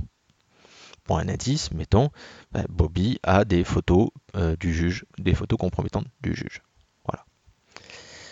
Ça, c'était le premier livret. Le second livret, c'est 16 pages d'excellents conseils sur comment mener un jeu de rôle, comment écrire des scripts, quelques idées de scénario, ainsi que des éléments de background sur la ville de Dallas et le pétrole texan. On commence déjà par des conseils sur le rôle de réalisateur. Et là aussi, pour 1980, c'est assez exceptionnel. Pas de recherche d'équilibre entre les personnages, le jeu conseille d'envisager même de déséquilibrer en faisant varier la puissance pour une scène spécifique ou d'autoriser exceptionnellement à utiliser une compétence plus d'une fois lors d'une scène pour un certain pour un PJ donné. Ou encore, on vous propose de semer le doute et la désinformation entre les joueurs. Il vous faudra attendre Vampire, ou à la limite Paranoia, mais c'est pas trop conseillé quand même, pour recevoir ce type de conseils. Dans les conseils, il y a aussi comment expliquer les règles aux joueurs, comment pousser les joueurs à la négociation. Au passage, est-ce que vous avez remarqué qu'il n'y a pas de règle de combat? Votre PJ ne peut faire que ce que ses compétences lui autorisent. On peut menacer mais pas se battre donc, en tout cas pas avec des conséquences physiques. Ensuite, il y a la longue liste de plot devices pour créer ces scénarios et elle propose des choses comme machin se bat contre une dépression alcoolique. Sous-entendu, et les membres de sa famille vont tenter de l'évincer des organisations qui contrôlent. En quoi c'est moderne? Vous sentez pas comme un relan du moteur de Apocalypse World là-dessous? Établissement de scènes claires et d'objectifs par PJ. Carte de relation. Les PJ sont tous déjà en relation avec des PNJ, des organisations et entre eux. Les organisations et les PNJ décrits en une phrase. Qui a dit tech noir? C'est un jeu où les joueurs sont en conflit frontal. Ils vont devoir narrer les actions de leur personnage et utiliser les moyens à leur disposition pour obtenir ce qu'ils veulent. Ils vont négocier, passer des, accords, discuter, s'arranger, se trahir. On est bien trop poli à ce niveau-là pour se taper dessus. En tout cas, pas directement. À partir de ces déclarations, le réalisateur MJ va jouer les conflits. Les PJ, vont pouvoir prendre le contrôle d'organisation et ainsi influencer ce qu'il se passe dans la ville. Les conseils de maîtrise de création de scripts sont là aussi très efficaces et d'une modernité encore valide aujourd'hui. Si je devais faire jouer à haut niveau à Vampire, avec des chefs de clan dans une ville, des cadres exécutifs de corpo en train de se tirer dans les pattes par des équipes de Shadowrun euh, intermédiaires, ou des ultraviolats paranoïa qui s'envoient des clarificateurs à la gueule, je pense que j'utiliserai les idées derrière ce jeu. C'est un orni qui mérite la lecture, et qu'il ne faut pas hésiter à hacker. En 4 pages, vous avez tout ce qu'il faut pour faire jouer du conflit interpersonnage puissant, cherchant à obtenir plus de pouvoir et l'ascendant sur les autres. Si vous parvenez à le trouver, hélas. Et si vous arrivez à passer outre l'idée de posséder un jeu qui s'appelle Dallas et qui comporte une photo de la poule réjouie de JR sur sa couverture. Dur dur. Mais ça en vaut la peine. Alors, euh, Gerhardt, est-ce que tu es convaincu par l'idée de jouer un vieux richou plein aux as euh, dans l'univers euh, dramatique et sopesque de Dallas? Je ne sais pas, il faudrait peut-être que je regarde d'abord toute la série pour savoir exactement de quoi on parle. ben, moi, c'est à mon tour de vous parler de Cult Divinity Lost. Euh, Cult, c'est la quatrième édition d'un jeu suédois dont la première édition date de 1991, donc il a passé ses 25 ans, son quart de siècle. La première édition anglaise date de 93. En version française, euh, un éditeur maintenant disparu qui s'appelait Ludis qui a aussi traduit à l'époque Changelin le songe et Rafe le néant, sortait la deuxième édition en 1995. Le septième cercle nous a sorti des morceaux de la troisième édition en 2002-2004. Cult, c'était un jeu qui se présentait comme un jeu d'horreur urbaine et contemporaine, et qui à l'origine a fait des vagues à cause de ses aspects un peu extrêmes et de sa prétention euh, interdit au moins de 16 ans. C'est un jeu euh, que j'ai acheté à l'époque, en 95-96, euh, avec un système de création de personnages, de résolution et d'avancement franchement vraiment mal fichu. Au D20, c'est pas un défaut en soi, mais c'est euh, pour l'anecdote, avec du mauvais papier, pas très bien imprimé, des illustrations très très disparates. Et la nouvelle édition est une mise à jour, toujours par des Suédois, de Helmgast, euh, je ne connais pas du tout les auteurs euh, qui sont quatre ou cinq. Et, euh, ils sont associés avec un éditeur anglais qui s'appelle Modifius, qui a une gamme très très large, lui, qui est beaucoup plus connu. Ils nous ont fait un Kickstarter il y a un ou deux ans et le jeu est arrivé courant l'année passée. C'est un cult version propulsée par l'Apocalypse. Alors Qu'est-ce que l'éditeur nous propose? Un bon pavé de format presque A4, tout en couleur, 390 pages pour 60 euros, ou le PDF à 50 cents du mégaoctet, donc 25 euh, euros. Ah, ça fait vraiment un très très gros jeu euh, si on compare à d'autres formats de jeux PBTA. Oui, pour du PBTA, c'est costaud. Et c'est costaud aussi dans la mise en forme parce que c'est un très bel ouvrage. Je vais en parler tout de suite après. Et ça s'inscrit dans toute une gamme avec une campagne, Black Madonna, un recueil de scénarios qui s'appelle Taroticum and Other Tales, un jeu de tarot qui correspond à celui dont on parle dans le premier scénario du recueil dont je viens de parler, un deck de cartes de référence qui compte 55 cartes et qui résume euh, les équipements, les armes et euh, les actions de base, un CD avec euh, des musiques pour accompagner et 5 scénarios gratuits en Quick Start que malheureusement je n'ai découvert qu'aujourd'hui parce que l'aurais su avant, euh, j'aurais commencé par là, vu que ça, tout le monde y avait accès facilement. Alors je vous dis, c'est un, bel objet, c'est abondamment illustré, les illustrations sont d'une toute autre qualité que les illustrations de l'époque, c'est assez beau, c'est tout à fait dans le thème, donc euh, souvent un peu dégueu et malaisant. Ah, les, illustrations de l'époque avaient leur charme. Enfin, elles ont, elles sont, elles font kitsch. Tout à fait. Elles font kitsch aujourd'hui. Alors c'est sûr que ça fait dater. On, on mettrait plus ça aujourd'hui. Mais elles avaient quand même leurs originalités. Enfin, je me rappelle de cet ange un peu, euh, un peu déformé sur la couverture. Je crois qui était la première édition. Moi à l'époque j'étais trop jeune pour acheter Cult. Euh, mes parents n'auraient jamais voulu. Mais, mais euh, ça, ça, ça générait, ça, ça, générait quand même une certaine fascination. Enfin, je, je trouve. Hein. Tout à fait, ils ont amplement joué dessus. L'ange est toujours là. Moi j'ai la version euh, du Kickstarter parce que j'avais une fois de plus euh, pas résisté aux sirènes euh, de la peur de manquer quelque chose et qui est un peu différent de l'édition qui sera dans le commerce par après, vu que ça va être aussi vendu sur le marché américain. Les tétons de l'ange ne peuvent pas figurer. Moi, j'ai l'édition avec les tétons, ce qui rappelle euh, un peu une couverture d'un supplément vampire français qui date de la même époque que le jeu original. Bref, c'est beau, il y a une table des matières, il y a un index, et c'est vraiment structuré comme un manuel de référence. Il y a trois livres dedans, hein, des, donc des divisions en grandes sections qu'ils appellent des livres, qui sont les mêmes que ceux de la toute première édition. Euh, livre 1, le mensonge, qui comporte tout ce qui concerne les joueurs. Livre 2, la folie, le meneur de jeu. Et livre 3, la vérité, c'est le monde, qui font respectivement 4, 6 et 12 chapitres, donc 22 chapitres. Ça se présente comme un jeu propulsé par l'apocalypse, euh, beaucoup de gens qui ont été attirés par cet aspect-là ont tiré une drôle de tête quand ils ont ouvert le jeu. Euh, il est vraiment assis les fesses entre deux chaises, au moins deux chaises, entre un jeu classique et un jeu propulsé par l'apocalypse. Et en plus, c'est un jeu qui avait de multiples scénarios assez linéaires, qu'ils essayent de, conserver et de rééditer, ce qui va pas du tout avec l'esprit du PBTA. C'est un jeu lourd, avec beaucoup d'options, ce qui va pas non plus, et ils ont essayé de, ménager la chèvre et le chou. Alors on a un tout un peu hybride, mais qui à mon avis euh, fonctionne. Mais si on était attiré en se disant je vais avoir un jeu propulsé par l'apocalypse euh, comme d'habitude, ben non, ça c'est pas ça du tout. Au niveau de la communication du jeu, c'était assez intéressant à observer parce qu'ils ont d'abord mis le paquet sur l'aspect euh, PBTA Et au fur et à mesure que la campagne euh, battait, battait, son plein, euh, j'ai trouvé que la mention du PBTA était de plus en plus, se faisait de plus en plus rare, quoi, comme s'ils assumaient pas, ou peut-être justement qu'ils se sont rendus compte que l'intégration de scénario obligeait de, de faire un PBTA quand même assez différent de, disons, des classiques du genre.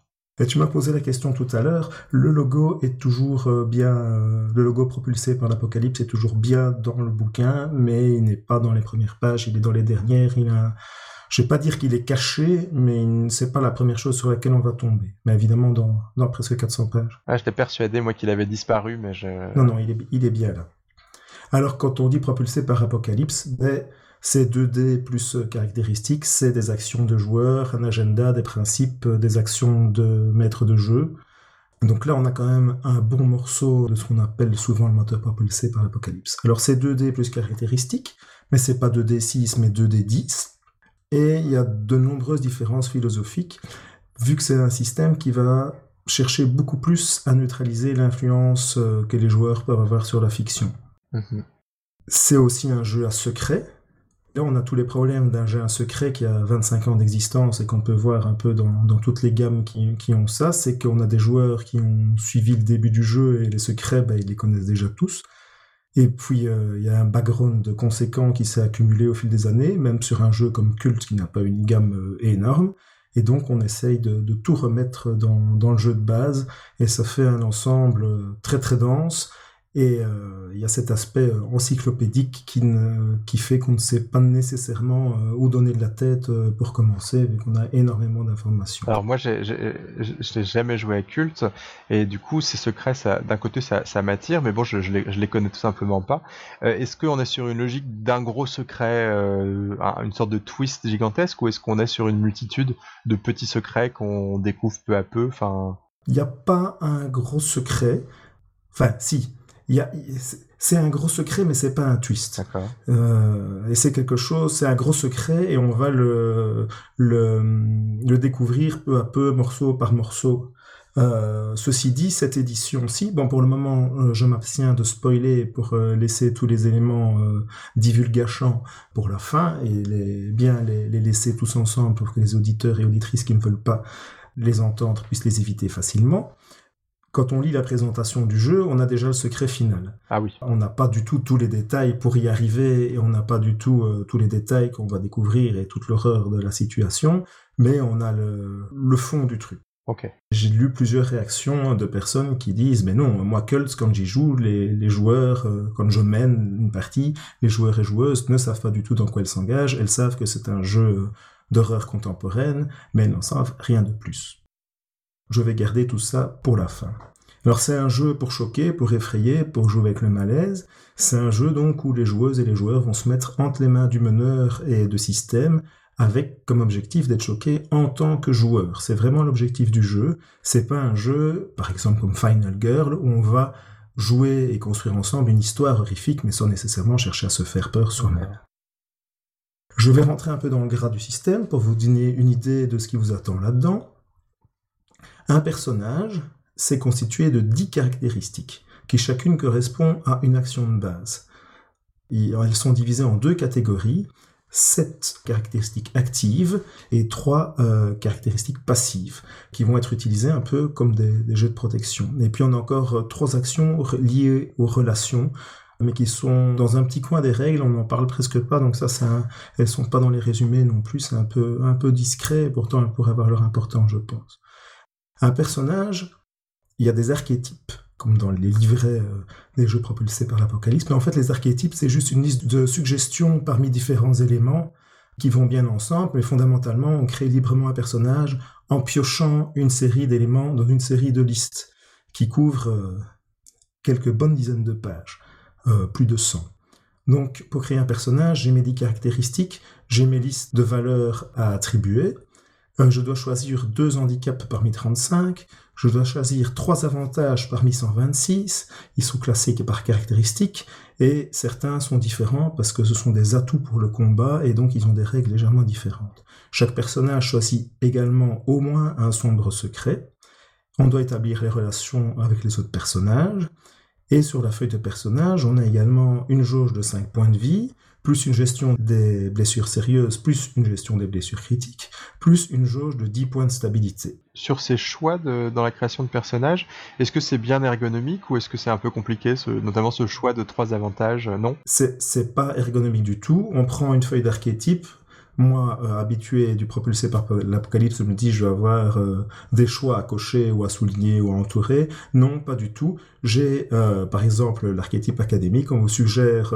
vos handicaps parmi ces 5 ci ou ces 6 ci qui sont suggérés pour, pour cet archétype et allez voir euh, la liste des 35 handicaps, allez voir la ah liste des 126 avantages avec leurs détails, et souvent c'est assez technique, c'est chaque fois une action de, de, joueur, donc déjà là on a euh, plus de 150 actions euh, spécifiques qui sont dans le bouquin, et il faut choisir entre ces 150 actions, donc c'est pas c'est pas ergonomique du tout, c'est pas du tout j'arrive, je joue. Quoi. Il y a une réelle création de personnages et il y a une réelle création de, de groupe.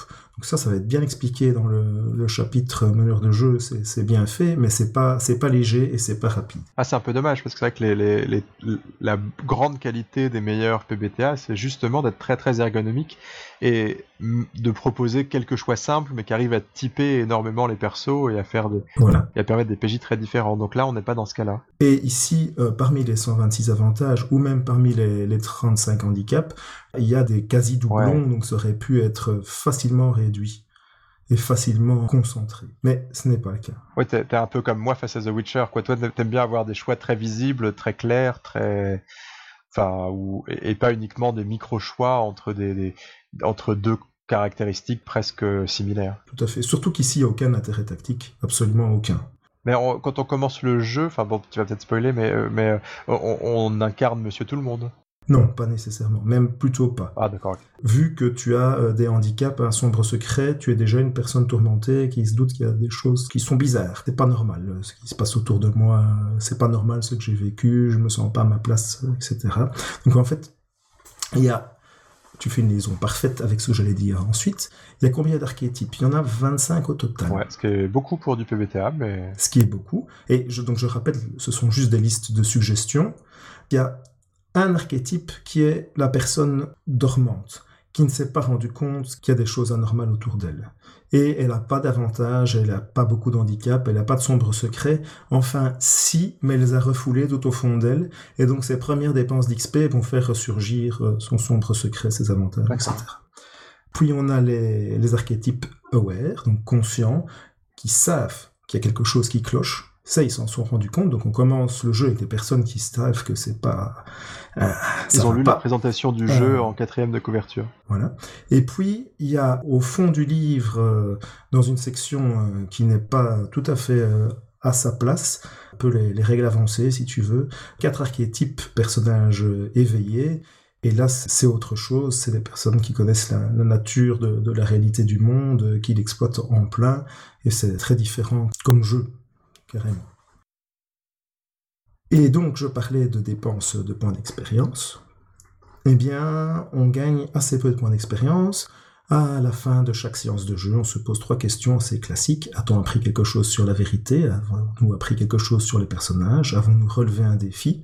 Et chaque oui rapporte un point d'XP. Après cinq points d'XP, on peut avoir un avancement qui est un plus un dans une caractéristique. Euh, parfois un avantage supplémentaire, changer d'archétype, etc. Il y a aussi euh, des accroches dramatiques qui sont en fait des objectifs que les joueurs vont se fixer ou vont fixer à leur personnage. Il y en a toujours deux par personnage. Quand on crée le personnage et qu'on le lance dans la campagne, parce que c'est vraiment un jeu plus de campagne, ils sont choisis par la joueuse ou le joueur du personnage. Ensuite, ce sont les autres joueuses et joueurs qui les suggèrent quand euh, un objectif est rempli, il est remplacé il est remplacé par un autre et il rapporte un point d'expérience. Les dés, j'avais dit, on n'en sait pas 2d6 mais 2d10, et donc euh, l'échelle euh, des différents types de réussite, c'est 9 moins, 10, 14, 15 plus. Statistiquement, ça fait exactement la même chose que le 6 moins, euh, je me perds, le 7, 10 et le, 10 plus, 7, 9 et le 10 plus des autres jeux propulsés par l'Apocalypse. Maintenant, avec les choix de caractéristiques qu'il y a sur la feuille de personnage, euh, c'est un peu plus gentil qu'Apocalypse World en version normale, mais la progression est beaucoup plus lente, et surtout, ben, un plus un, une caractéristique sur 2D10, ça fait beaucoup moins que sur 2D6. Ça confirme qu'il s'agit bien d'un jeu pour campagne. Quand je dis que c'est un peu plus gentil qu'Apocalypse World, c'est une fausse impression euh, juste quand on regarde les stats, parce que c'est un jeu où les personnages sont vraiment les victimes du meneur de Mhm. jeu.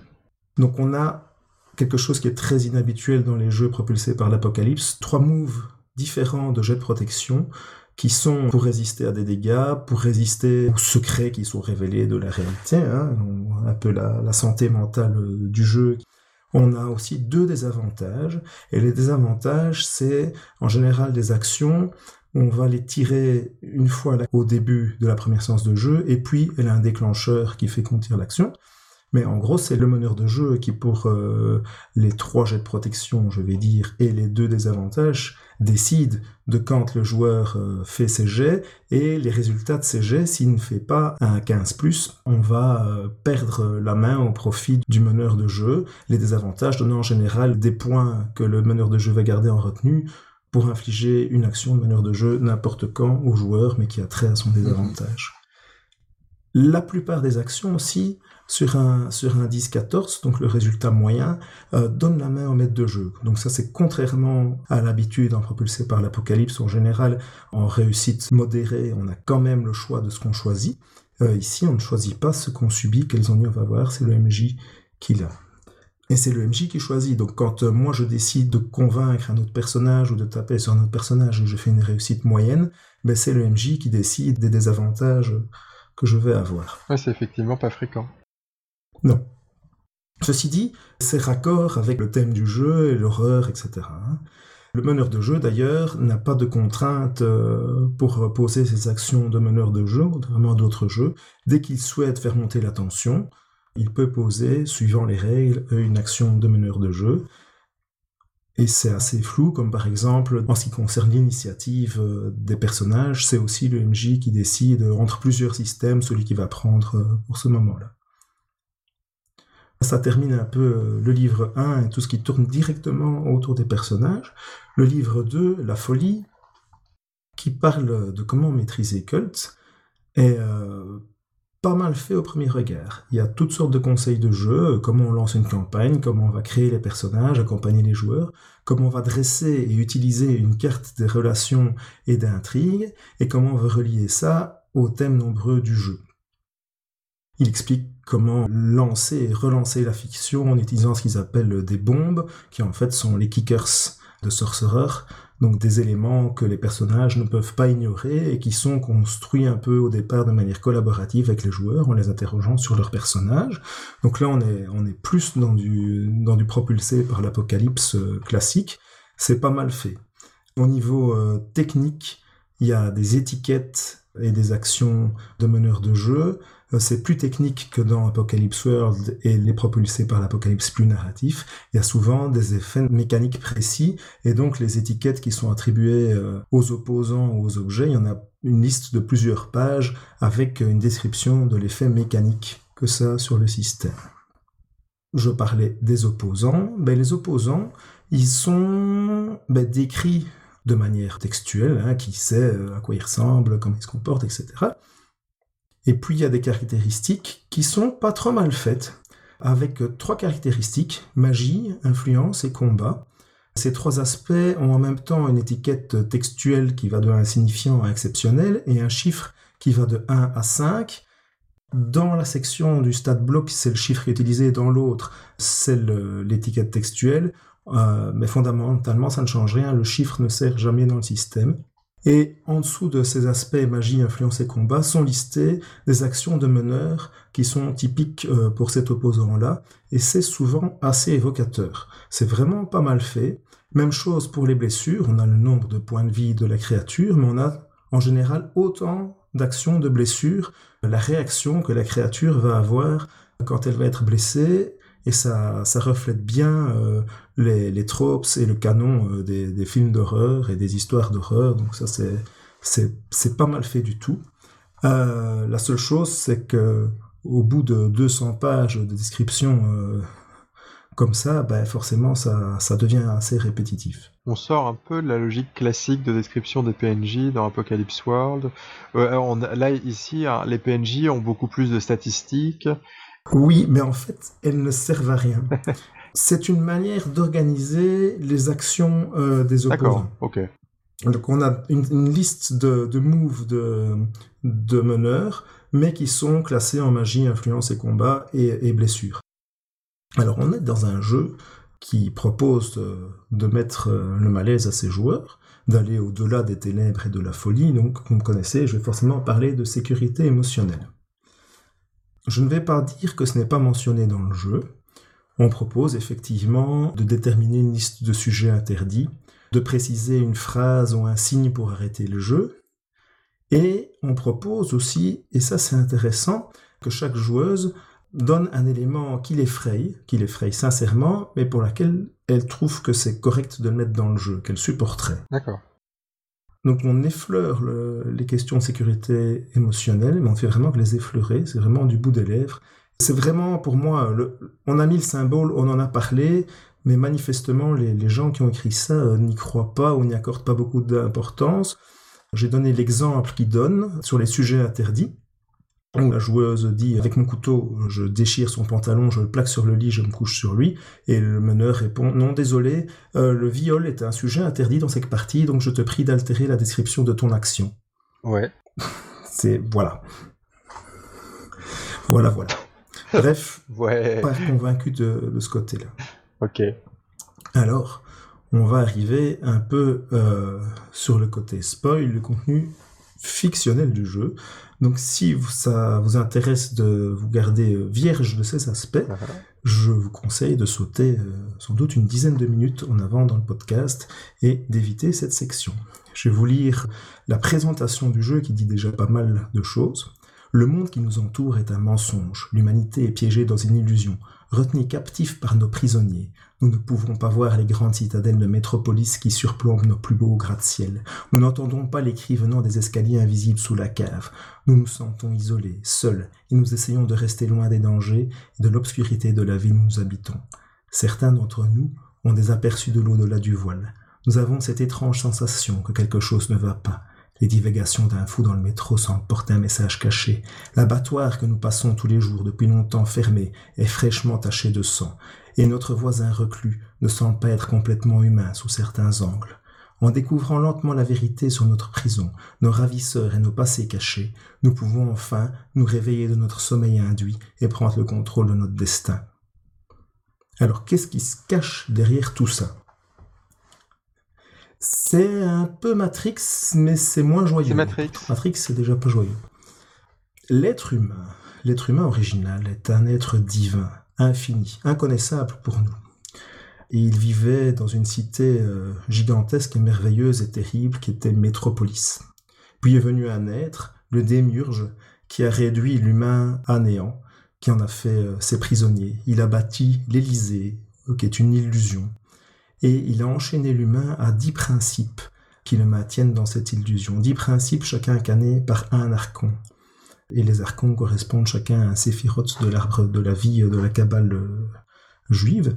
Et donc ils portent les mêmes noms et il y a peut-être un effort pour essayer de rapprocher le, nom et le, concept de ce que c'est réellement dans la cabale, je n'en sais rien. Donc par exemple, l'archon Keter représente la hiérarchie, Gebura la loi, Tiferet la, le souci de l'apparence, Malkuth est un archon rebelle au Diemurge qui prône le réveil de l'humain et son retour à, à, sa divinité originelle, d'où le titre euh, Divinity Lost. L'humain est donc euh, enchaîné dans cette illusion qui est notre monde, et dans le vrai monde, celui que nous ne percevons plus, le démurge a disparu, et ce qui fait que l'illusion est en train de, se fissurer et qu'il y a de plus en plus de gens qui peuvent s'éveiller à la réalité qui est beaucoup plus large et beaucoup plus terrible que ce que nous voyons dans l'Élysée, dans l'illusion. Alors au-delà de l'Élysée, il y a Métropolis, notre ancienne cité, au building gigantesque où il y a les dix forteresses euh, des archons et la forteresse du démurge qui est vide et dans lequel hantent euh, des créatures euh, terribles.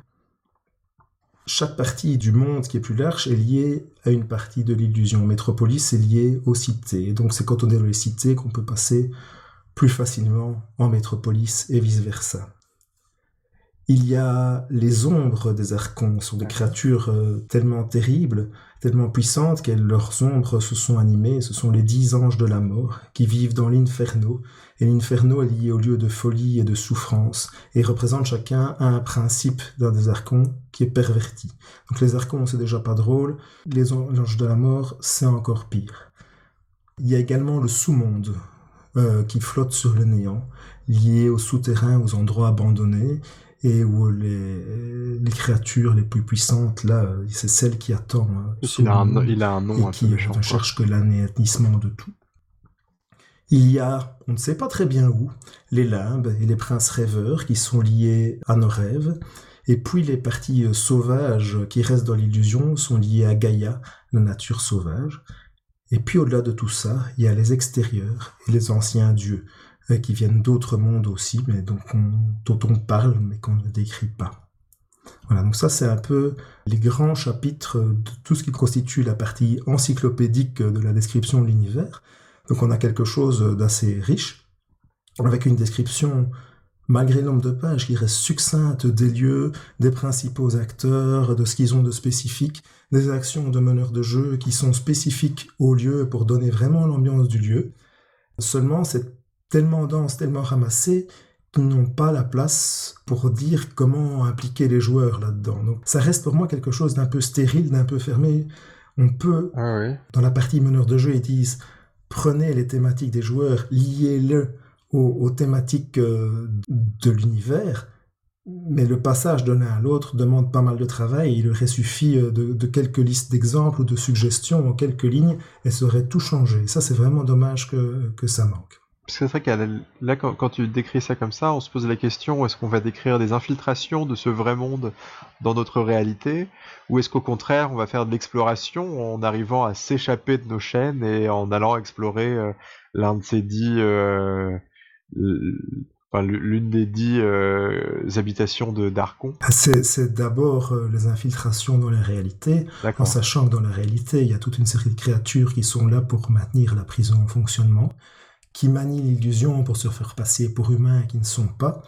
Mais euh, les personnages joueurs ont tellement souffert qu'ils parviennent par moments à voir au-delà de l'illusion et à voir la réalité. Donc euh, peut-être que la femme euh, qu'ils ont suivie est en réalité une créature horrible, peut-être que leur patron est là, peut-être que leurs enfants en sont, peut-être que leur bureau est dans la vraie vie en face de la citadelle de l'archon de la hiérarchie ou des choses comme ça. Donc on va d'abord passer euh, avec euh, des glissements de la vraie réalité dans l'illusion, et puis peu à peu les personnages vont gagner en connaissance et pouvoir aller dans, la vraie réalité. Et là, on ne sait pas vraiment à quoi on joue dans le jeu. On a l'impression quand on lit tout le début qu'en fait, on va jouer à découvrir peu à peu un petit bout du secret et que ça va s'arrêter. Un peu comme dans les films Hellraiser qui euh, manifestement ont servi d'inspiration très fort à ce jeu, en tout cas l'origine mais en même temps, on a une partie encyclopédique du monde qui est cachée derrière la réalité, qui donne envie, malgré tout, d'aller l'explorer, de, jouer avec tout ça, de jouer avec les relations euh, politiques et de puissance entre, entre ces différents univers. Et euh, ça, ça n'a pas vraiment l'air d'être proposé directement par le jeu, de même que les archétypes éveillés sont vraiment relégués à la fin, et je ne suis pas sûr qu'ils soient vraiment jouables. D'accord. Oui, en, termes d'esthétique, euh, on a donc ce vrai monde qui peut, qui peut intervenir dans, notre monde. Et est-ce que c'est un prétexte pour avoir euh, n'importe quel euh, type de manifestation fantastique? Enfin, comment ça se... Presque. Donc c'est vraiment l'univers de Cult pour moi a été bâti pour servir, comme tu le dis, de prétexte pour pouvoir avoir un panel d'horreur extrêmement large. D'accord. Ça ne fait pas tout, mais ça fait beaucoup, même du body horror ou des choses comme ça.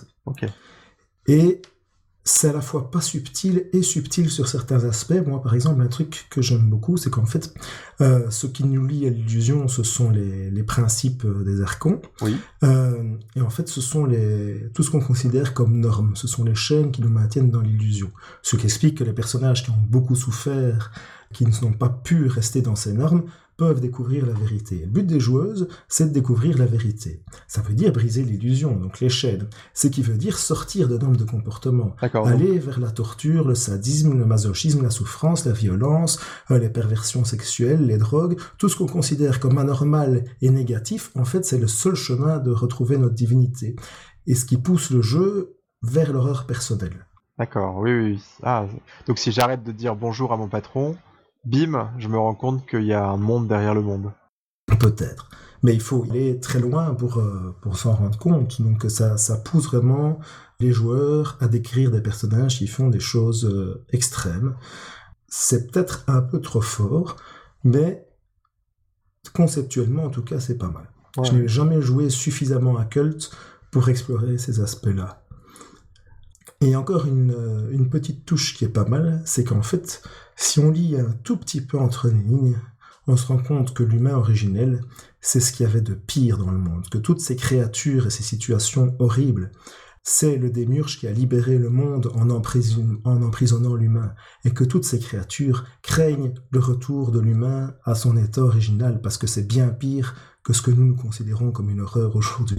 D'accord, oui, donc on est l'ennemi finalement, enfin c'est nous le monstre.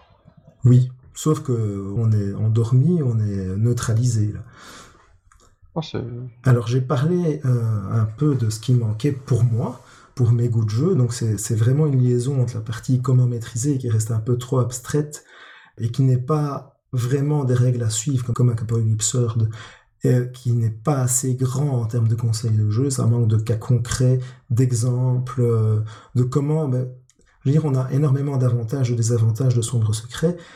Pour chacun de ces éléments, on aurait pu donner euh, des, exemples de comment les lier au thème, à la fiction. Mais voilà, si, votre, si vous avez une joueuse ou un joueur qui a choisi tel avantage, allez pêcher telle créature comme influence sur le monde parce que c'est ça qui va bien se lier. C'était pas difficile à faire, c'était pas mal de travail, mais pour des gens qui connaissent bien leur jeu, c'était certainement plus facile que pour un meneur de jeu qui, qui débute dedans. Hmm. Il n'y a pas de thème de campagne, il n'y a pas de, thème de scénario, a pas de thème de scène, ce qui figurait dans les éditions précédentes euh, du jeu. Et à propos de scène, c'est quelque chose qui est, qui mentionné comme concept de maîtrise de jeu découpé en scène, mais n'explique pas comment concevoir une, ni comment la cadrer, comment la finir, comment mettre en, en enjeu et à quoi ça sert euh, dans le reste. Il n'y a pas de conseil non plus, et ça c'est dommage, pour tout ce qui est effets spéciaux, la question que tu posais, comment, euh, comment est-ce que cette, euh, cette découverte de la réalité euh, se, passe concrètement? Ben C'est pas très bien décrit, il y a quelques textes d'ambiance qui donnent des idées, mais il n'y a pas de conseil pour mettre en scène tous ces effets spéciaux. Et puis pour moi, il y a des questions évidentes que je me poserais si je jouais un peu longtemps à Cult, qui ne sont pas du tout euh, abordés et qui ne sont pas simples à résoudre. Tu penses à quoi? Euh, Voilà, je vais donner un exemple justement, euh, qui pour moi est le plus gros. En fait, l'humain est toujours éternel. Quand nous mourrons, les créatures de l'autre monde, en général les serviteurs des archons, mais parfois les serviteurs des anges de la mort, récupèrent nos âmes et à force de torture, leur font perdre la mémoire de tout ce qu'ils ont vécu suite à quoi nous sommes réincarnés. Ok. Ça, c'est la théorie. On sait que quand on visite la forteresse d'un archon ou d'un ange de la mort, on va tomber sur les âmes qui sont en train de subir ces tortures, etc. il, y a, un peu des exemples de ce qu'on peut trouver là-bas. Mais il n'y a rien qui décrit, voilà, quand quelqu'un meurt, qu'est-ce qui se passe? Qu'est-ce qui est perçu dans l'illusion? Qu'est-ce qui est perçu dans le monde réel? Est-ce une créature qui vient la chercher? Est-ce qu'il y a une migration? Est-ce que c'est téléporté? Est-ce que et même de même la réincarnation, il n'y a aucune explication. De même, la, la mort d'un personnage est dans les règles, si on les suit, ben c'est la fin du personnage. On crée un nouveau personnage. Or, son, son, âme est là, elle est dans l'autre monde, elle voit enfin l'autre monde, elle va peut-être être capturée par des ennemis et torturée, ah. mais il y a, là des choses qui ne qui n'ont pas été euh, réfléchies assez loin. Donc euh, jouer à Cult tel qu'il est là, ça demande soit de ne pas aller très loin dans le jeu et de un peu comme on fait dans beaucoup de scénarios de l'appel de tout, comme recommencer à chaque fois avec de nouveaux investigateurs et aller jusqu'à la découverte de la, première marche de l'horreur et puis arrêter parce que c'est de toute façon trop soit ça demande de, rajouter beaucoup de pièces qui manquent. C'est vrai que sur la question de la mort, euh, euh, le suicide comme façon de, voir derrière le monde, c'est un peu un, trope classique des, des histoires de réalité rêvée, quoi. C'est voilà. Et, là, ben, il n'y a rien dans, dans ce bouquin-ci pour poursuivre avec ça. Et il manque aussi pour moi, et de nouveau, ça aurait été un petit ajout, ça, une liste d'inspiration. Quel livre, quel film, il n'y a aucune piste. Ouais. Alors, en guise de conclusion, pour moi, ça fonctionne comme jeu. Euh, on peut tout à fait le prendre, y jouer. Ça demande du travail mais pas plus que dans la plupart des jeux classiques. C'est lourd pour du propulsé par l'apocalypse, mais de nouveau pas plus que dans beaucoup de jeux classiques, et il n'aurait pas fallu grand-chose pour avoir quelque chose de plus ergonomique. Si c'était moi qui avais été aux commandes, en gros, j'aurais coupé le chapitre du joueur à un quart de ce qu'il est, j'aurais doublé la section de comment maîtriser et coupé la, la partie encyclopédie à un quart, histoire d'avoir une proposition ou deux propositions ou trois propositions claires, mais pas plus parce que ce serait beaucoup plus facile à digérer et j'aurais fait le reste en supplément. Je crois que ça aurait marché aussi. T'aurais gardé la logique de, scénario ou t'aurais... Alors la logique de scénario ne, me dérange pas. Il y a des restes de textes euh, typiques propulsés par l'apocalypse arrivé sans avoir prévu une histoire, etc., euh, qui sont dedans. Donc, euh, et la manière dont ils décrivent euh, dont on construit euh, ces séances de jeu, c'est plutôt jouer pour voir ce qui va arriver. Pas franchement, mais c'est quand même plutôt ça. Et puis euh, j'ai feuilleté un des scénarios de, du Taroticom et là, on a vraiment un scénario euh, à scène, euh, avec une arborescence de scène, et de les joueurs font ça, il se passe ça, les joueurs font ça, il se passe ça.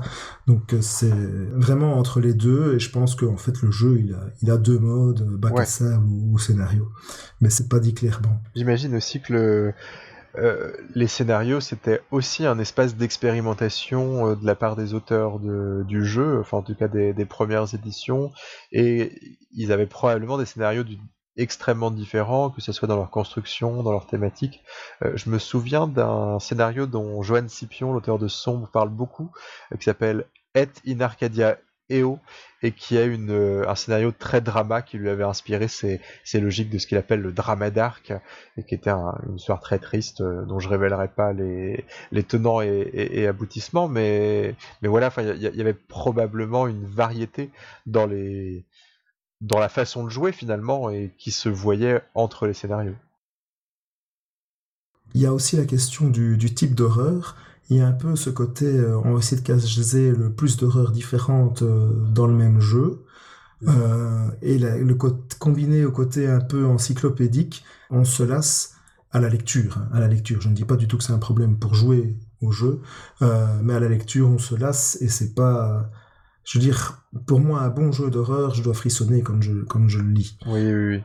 Parce qu'en plus, ce jeu avait. Bon, alors, j'étais jeune et, euh, et, forcément, ce genre de choses m'impressionnait, mais il avait une sorte de réputation un peu sulfureuse. C'était un jeu, il y avait marqué interdit au moins de 18 ans sur le quatrième de couverture.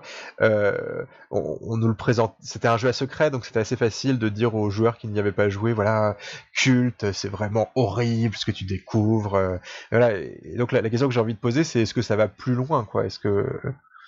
Est-ce qu'il y a vraiment est-ce qu'on a vraiment le sentiment qu'effectivement il y a quelque chose de radical dans la proposition horrifique de culte? Je pense, je pense que l'aspect euh, votre but c'est découvrir la vérité et pour découvrir la vérité vous devez vous-même vous comporter horriblement, elle est déjà, elle est déjà pas mal. C'est vrai, effectivement. Euh, je pense aussi que quand c'est distillé et qu'on fait une réalité euh, qui bascule, ça change tout à fait le rapport où si on a l'encyclopédie et la description analytique et claire de, de de tout ce qui est là. C'est vrai qu'il y a un petit vertige métaphysique, quoi, de se dire, euh, voilà, c'est ce qu'on découvre est assez terrible hein, si on si on prend ça au sérieux. Hein, tout à fait. C'est assez intelligent. Je veux dire, c'est cohérent. Euh, ça, ça, se tient et c'est pas mal construit là-dessus. Je pense que le système de jeu qui va vraiment nous placer euh, plus en position de victime, bien que quand, sur une bonne réussite, on a une, une réelle influence sur ce qui se passe, va, pas mal fonctionner avec euh, les actions euh, de, meneurs qui sont pas mal pensées et qui sont euh, qui évoquent vraiment l'horreur. Avec une action typique de créature, c'est de, saisir et de soulever, et donc on est, on est coincé dans, dans l'emprise de la créature, bah, on voit ça dans, combien de films bah, c'est mis noir sur blanc, et donc on c'est pas la créature fait son jet d'attaque, qu'est-ce qui se passe? Non, il y a chaque fois une petite histoire qui est là et qui attend d'être activée, donc ça c'est pas mal. Donc je pense vraiment que c'est un jeu qui va fonctionner, euh, j'aimerais bien le tester, donc ça c'est déjà un, bon signe de mon appréciation, je pense que je vais le tester, mais si on vient là en disant oh, c'est un propulsé par l'apocalypse, je vais avoir mes petites habitudes, ben non, ça c'est pas, c'est pas ça non plus. ça y est, on devient pantouflard, euh, les joueurs de BTA. Ben, c'est-à-dire, c'est pas tellement pantouflard, mais c'est-à-dire on voit propulsé par l'apocalypse, ok, c'est tel type de jeu, ben non, c'est un jeu beaucoup plus classique, même s'il a... Euh, c'est vraiment un bon rafraîchissement euh, du jeu original, qui en fait un jeu moderne, ça fournit une base solide, mais c'est parce que la plupart des gens qui aiment les jeux propulsés par l'apocalypse euh, vont attendre comme jeu en voyant ce logo caché au milieu des pages, en ne voyant pas, mais en ayant entendu parler du jeu comme étant propulsé par l'apocalypse. Eh bien, si tu n'as pas d'autres questions, je te propose de passer à nos lectures du moment, surtout qu'on a déjà bien tiré sur la. Ouais, ouais, c'est ça. Euh, moins on est nombreux, plus on parle, quoi. C'est. Donc, Loris, euh, ben, on ne sait pas ce qu'il lit, c'est secret. C'est mystérieux. Alors moi je lis, euh, je, je, suis en train de commencer Dream Askew, Dream Apart. c'est un, c'est en fait une collection de jeux qui a été kickstarté. Euh, Dream Askew était un jeu qui avait déjà été publié euh, par euh, l'auteur Avery Alder. Et Dream Apart, c'est un hack de Dream Askew. donc c'est une, donc finalement, les deux jeux sont publiés ensemble dans un même bouquin et c'est une démarche éditoriale qui est, qui est, assez intéressante. Alors déjà, Dream Askew, qu'est-ce que c'était? C'était lui-même un jeu euh, propulsé par l'Apocalypse, donc euh, un hack d'Apocalypse World qui euh, apportait, en tout cas modifiait de deux façons différentes Apocalypse World. il y avait une première modification, c'est qu'il mettait l'accent sur la problématique queer dans, enfin sur les thématiques queer dans Apocalypse World.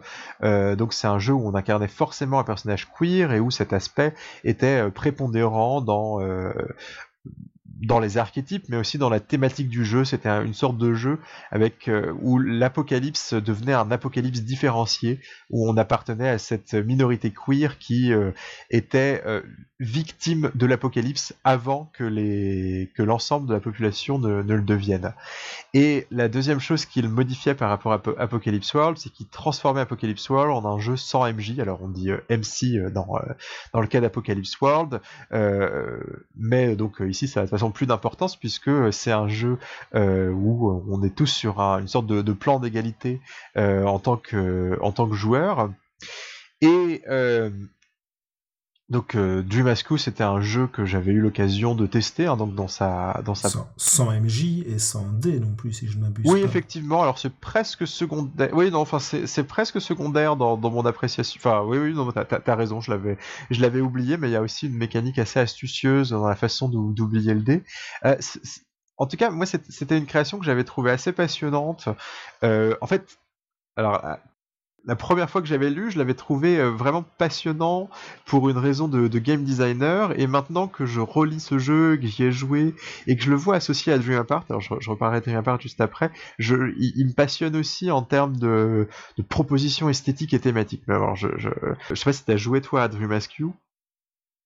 Non, je n'ai pas eu cette chance encore. Alors, ce qui est, ce qui est fascinant, c'est que c'est. Alors, oui, c'est un jeu euh, sans, sans mètres de jeu, mais. Euh, alors, maintenant il y a énormément de jeux sans maître de jeu et il y a toute une gamme finalement de, de jeux sans MJ qu'on pourrait appeler les story games. Alors le terme est en fait euh, un, peu flou, un peu trop protéiforme, mais où l'idée c'est que on va construire collectivement dans une logique vraiment coopérative un récit. Alors bon, je, caricature peut-être un petit peu le genre story games en disant ça. Dream Askew, c'était un jeu qui, qui était sans maître de jeu, mais qui se préoccupait de ce qu'on pourrait appeler en, en, game designer la, résistance, à savoir que euh, c'est un jeu où on faisait face en tant que joueur à des éléments qui nous résistaient en un sens mécanique et finalement c'est un jeu où on pouvait pas euh, décrire ce qu'on voulait. Alors on était euh, dans l'époque enfin il y, a un débat très très fréquent il y a, il y a un concept qui est très très mis en avant par euh, nos confrères de la cellule, c'est le concept du, principe de Shege. Euh, c'est l'auteur de My Life with Master, et euh, donc il leur a dit sur le forum de The Forge que ce qui était important pour maintenir un sentiment d'adversité, c'était qu'on ne pouvait jamais être amené en tant que joueur à décrire à la fois euh, comment est-ce qu'on était confronté à l'adversité, on ne pouvait pas avoir à décrire un, un, ennemi nous attaque avec une tronçonneuse, et en même temps décrire comment est-ce qu'on se débarrassait de l'adversité. Donc là, ça serait de dire bah, cet ennemi avec une tronçonneuse euh, dont j'ai décrit l'arrivée, et bah, je décris aussi euh, comment je lui arrache la tronçonneuse des mains et je le tronçonne en deux. Et finalement, euh, ce, principe, euh, si tant est que c'est un principe, bah, il est souvent euh, non respecté dans les story games, où l'idée générale, enfin voilà, où on se préoccupe pas tellement de cette question de, garantir un sentiment de résistance. Et dans le cas de, de Dream Rescue, il y avait quelque chose de fascinant, c'est que bah, on était certes dans un jeu sans, sans maître de jeu, mais il y avait une répartition de tous les éléments de l'univers, donc on incarnait chacun un personnage joueur, mais on incarnait aussi une partie du cadre de jeu. Donc par exemple, on pouvait, être amené à incarner tous les aspects liés aux pénuries dans l'enclave où on se trouvait. On pouvait être amené à incarner tous les aspects qui étaient liés au monde extérieur, etc., etc. Et en fait, comme on se répartissait chacun des, bouts de l'univers de jeu, on avait beau ne pas être euh, MJ, on était quand même, on n'avait pas la main sur la plupart des éléments de, l'univers, du cadre de jeu, et c'est un jeu euh, où on a le sentiment, moi, je, dans ma partie, j'ai quand même eu le sentiment de toujours être dans une situation où je me battais, où je devais résister euh, contre un certain nombre de choses qui arrivaient à mon personnage, euh, ce qui, euh, en, termes ludiques, était, était assez fascinant. on n'a pas énormément de, de, jeux comme ça, sans, sans mettre de jeu, où on a ce sentiment, peut-être le Polaris de, de Ben Lehman. Et donc le, ça c'est vraiment le premier aspect qui m'avait intéressé, mais plus je, je relis Dream Rescue et plus je m'intéresse aussi à sa thématique euh, queer. Alors euh, pourquoi? Parce que et, enfin ici Dream fait un truc enfin Alder fait quelque chose de très très très intéressant au niveau éditorial puisque donc il, publie Dream mais il publie avec un autre auteur qui a écrit Dream Apart qui est une modification du jeu un hack du jeu et cet autre auteur il écrit un hack qui se déroule dans une communauté euh, d'Europe de une communauté juive dans une sorte de d'Europe de l'Est moyenâgeuse euh, empreinte donc bah, d'un folklore très très lié à la culture juive et euh, en fait, il y a une démarche assez passionnante euh, et que je trouve assez belle, c'est de dire que Dream Rescue était un jeu sur la, marginalité queer, euh, qui nous confrontait beaucoup à, aux oppressions. C'était un jeu qui était très très personnel, puisque Avery Alder était un, une créatrice queer qui était enfin voilà, qui, avait su, enfin qui était dans cette situation de marginalité, qu'il est toujours d'ailleurs, enfin voilà, et qui, avait vécu l'oppression. Et euh, Dream Apart est écrit par Benjamin Rosenbaum, un, auteur juif qui on imagine a, aussi connu cette marginalité, mais qui n'est pas la même que celle d'Avery Alder. Et euh, en publiant les deux jeux côte à côte, il il y a une sorte de jeu d'écho entre euh, deux jeux qui nous parlent d'une marginalité, qui nous parlent de communauté, euh, qui nous parlent d'une culture singulière euh, et qui ont un regard singulier, enfin qui est le regard de la, créatrice et du créateur de, ces deux jeux. Et euh, moi, je, trouve ça très très touchant. Et en fait, donc, je découvre Dream Apart que je trouve esthétiquement aussi très très fort. Euh, c'est un jeu qui nous plonge dans un, bah, un folklore qu'on n'a pas l'habitude de manipuler, hein, comme euh, dans, dans, nos représentations, dans nos esthétiques ludiques rôlistes il y a, un truc que j'avais pas forcément remarqué dans Dream Rescue, mais que je, que je remarque ici dans la description conjointe des deux jeux, c'est l'importance des mots. Dans, dans Dream on nous plongeait dans un dans le vocabulaire queer, euh, en nous en nous disant il y a plein de mots dans les fiches de personnages que vous comprendrez pas forcément, vous pouvez faire vos recherches, aller sur internet, euh, euh, regarder de quoi il s'agit. Il y a la même chose dans Dream Apart où là on a un vocabulaire qui est le vocabulaire de la culture et du folklore juif en nous demandant la même chose et c'est un jeu qui nous invite finalement à, à partager le temps d'une partie, le, regard de, son créateur, et à partager jusqu'à son vocabulaire, ce que je trouve, euh,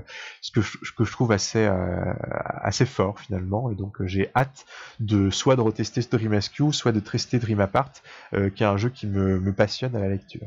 Bah, ça a l'air très chouette. Est-ce que tu penses que cette démarche se permet d'approcher un peu les deux cultures euh, queer ou juives bah, je pense qu'il y a ça, quoi. Enfin, c'est, c'est une volonté. Enfin, moi, je, je, je, le lis comme ça. Alors après, moi, je suis ni queer euh, ni juif, euh, donc j'ai, euh, c'est, je suis pas forcément le mieux placé pour le savoir, mais je pense que c'est l'objectif. Oui, c'est. C'est, l'impression que ça te laisse. C'est, l'impression que ça me laisse. En tout cas, ça, ça, laisse un sentiment de, de profonde singularité du, de, de l'esthétique, et ça, ça me laisse. Mais alors peut-être que je me laisse avoir. Hein, ça me laisse un sentiment de, de sincérité et de et d'authenticité. Mais alors bon, ça c'est après, il faut passer l'examen de certification euh, pour savoir si c'est bon ou pas.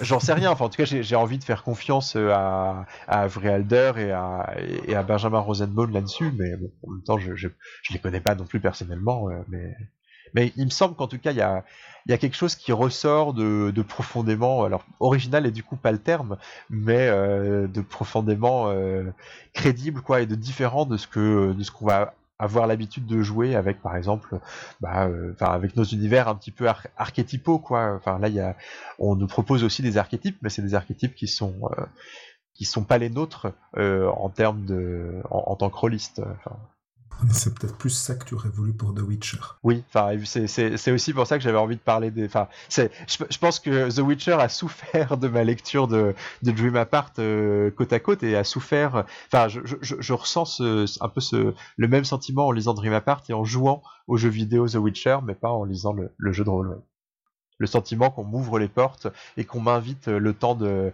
le, le, le temps d'une visite dans le cercle magique, magique à, à explorer une, une culture qui, qui m'est étrangère. Ça doit être très sympa.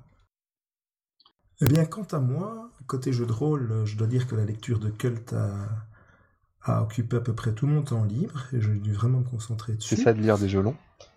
Eh oui. Je ne fais plus beaucoup en règle générale, mais euh, dès que été libéré, j'ai commencé un petit jeu qui était sur ma pile de lecture depuis longtemps. Il s'agit d'Archipelago de Matthijs Holter.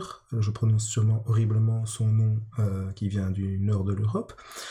En version anglaise, le jeu en est à sa, troisième édition. La deuxième édition avait été traduite en français par Narrativiste et je pense qu'on peut la, la, trouver sur le site de 500 nuances de geek en, version gratuite. Je suis presque sûr que oui. Euh. C'est un, tout petit jeu.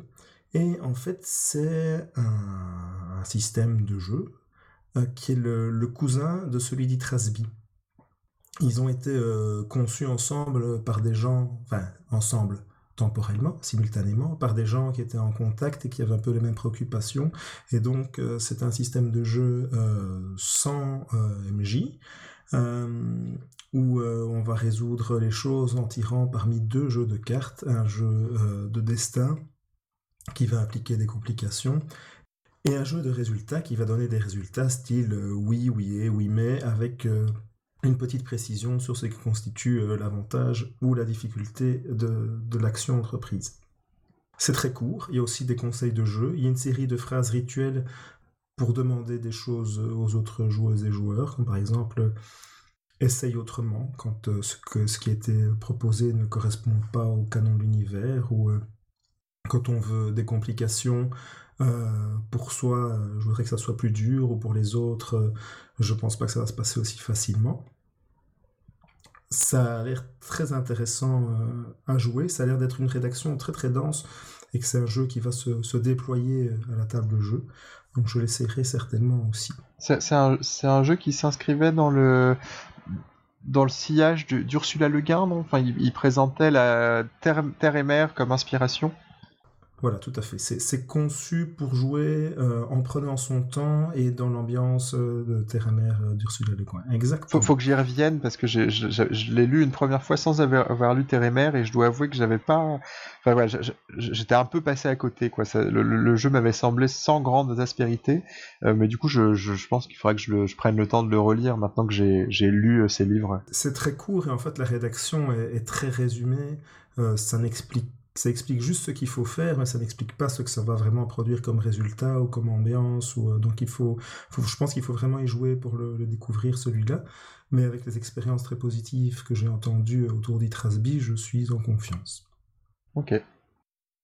Et euh, hors jeu de rôle, j'ai lu euh, The Strange Case of, Dr. Jekyll and Mr. Hyde, l'étrange affaire du Dr. Jekyll et de Monsieur Hyde, de Robert Louis Stevenson, un petit bouquin des années 1880 et quelque chose, et franchement, c'était très très chouette.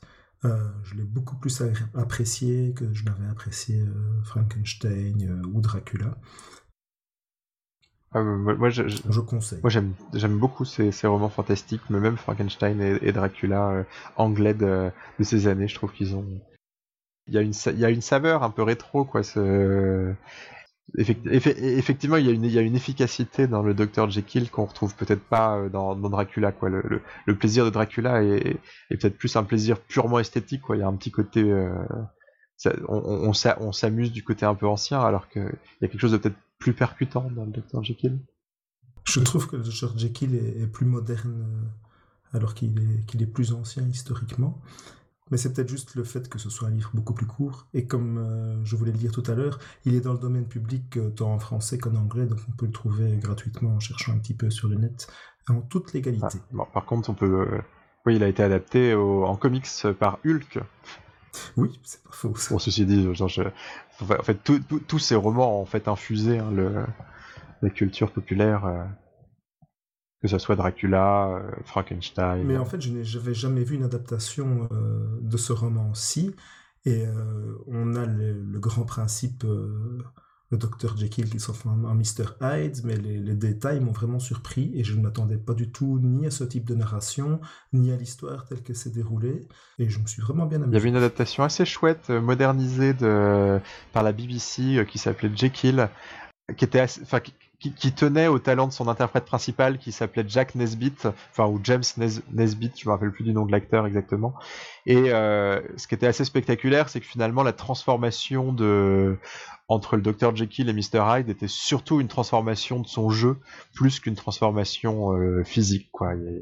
Je me souviens plus finalement de l'intrigue de la série, mais je me rappelle de, d'avoir découvert cet acteur ici et de me dire que c'était super impressionnant ce qu'il, ce qu'il faisait dans le, dans la, dans la transition entre, entre deux personnages dans un même corps. Ben, je pense que ça conclut ce, ce numéro de Radio Rolliste qui est très long, mais il faut bien ça pour les grandes soirées d'hiver que nous avons pour le moment. Et euh, je vous remercie de nous avoir écoutés. Je vous dis au revoir et à bientôt. Salut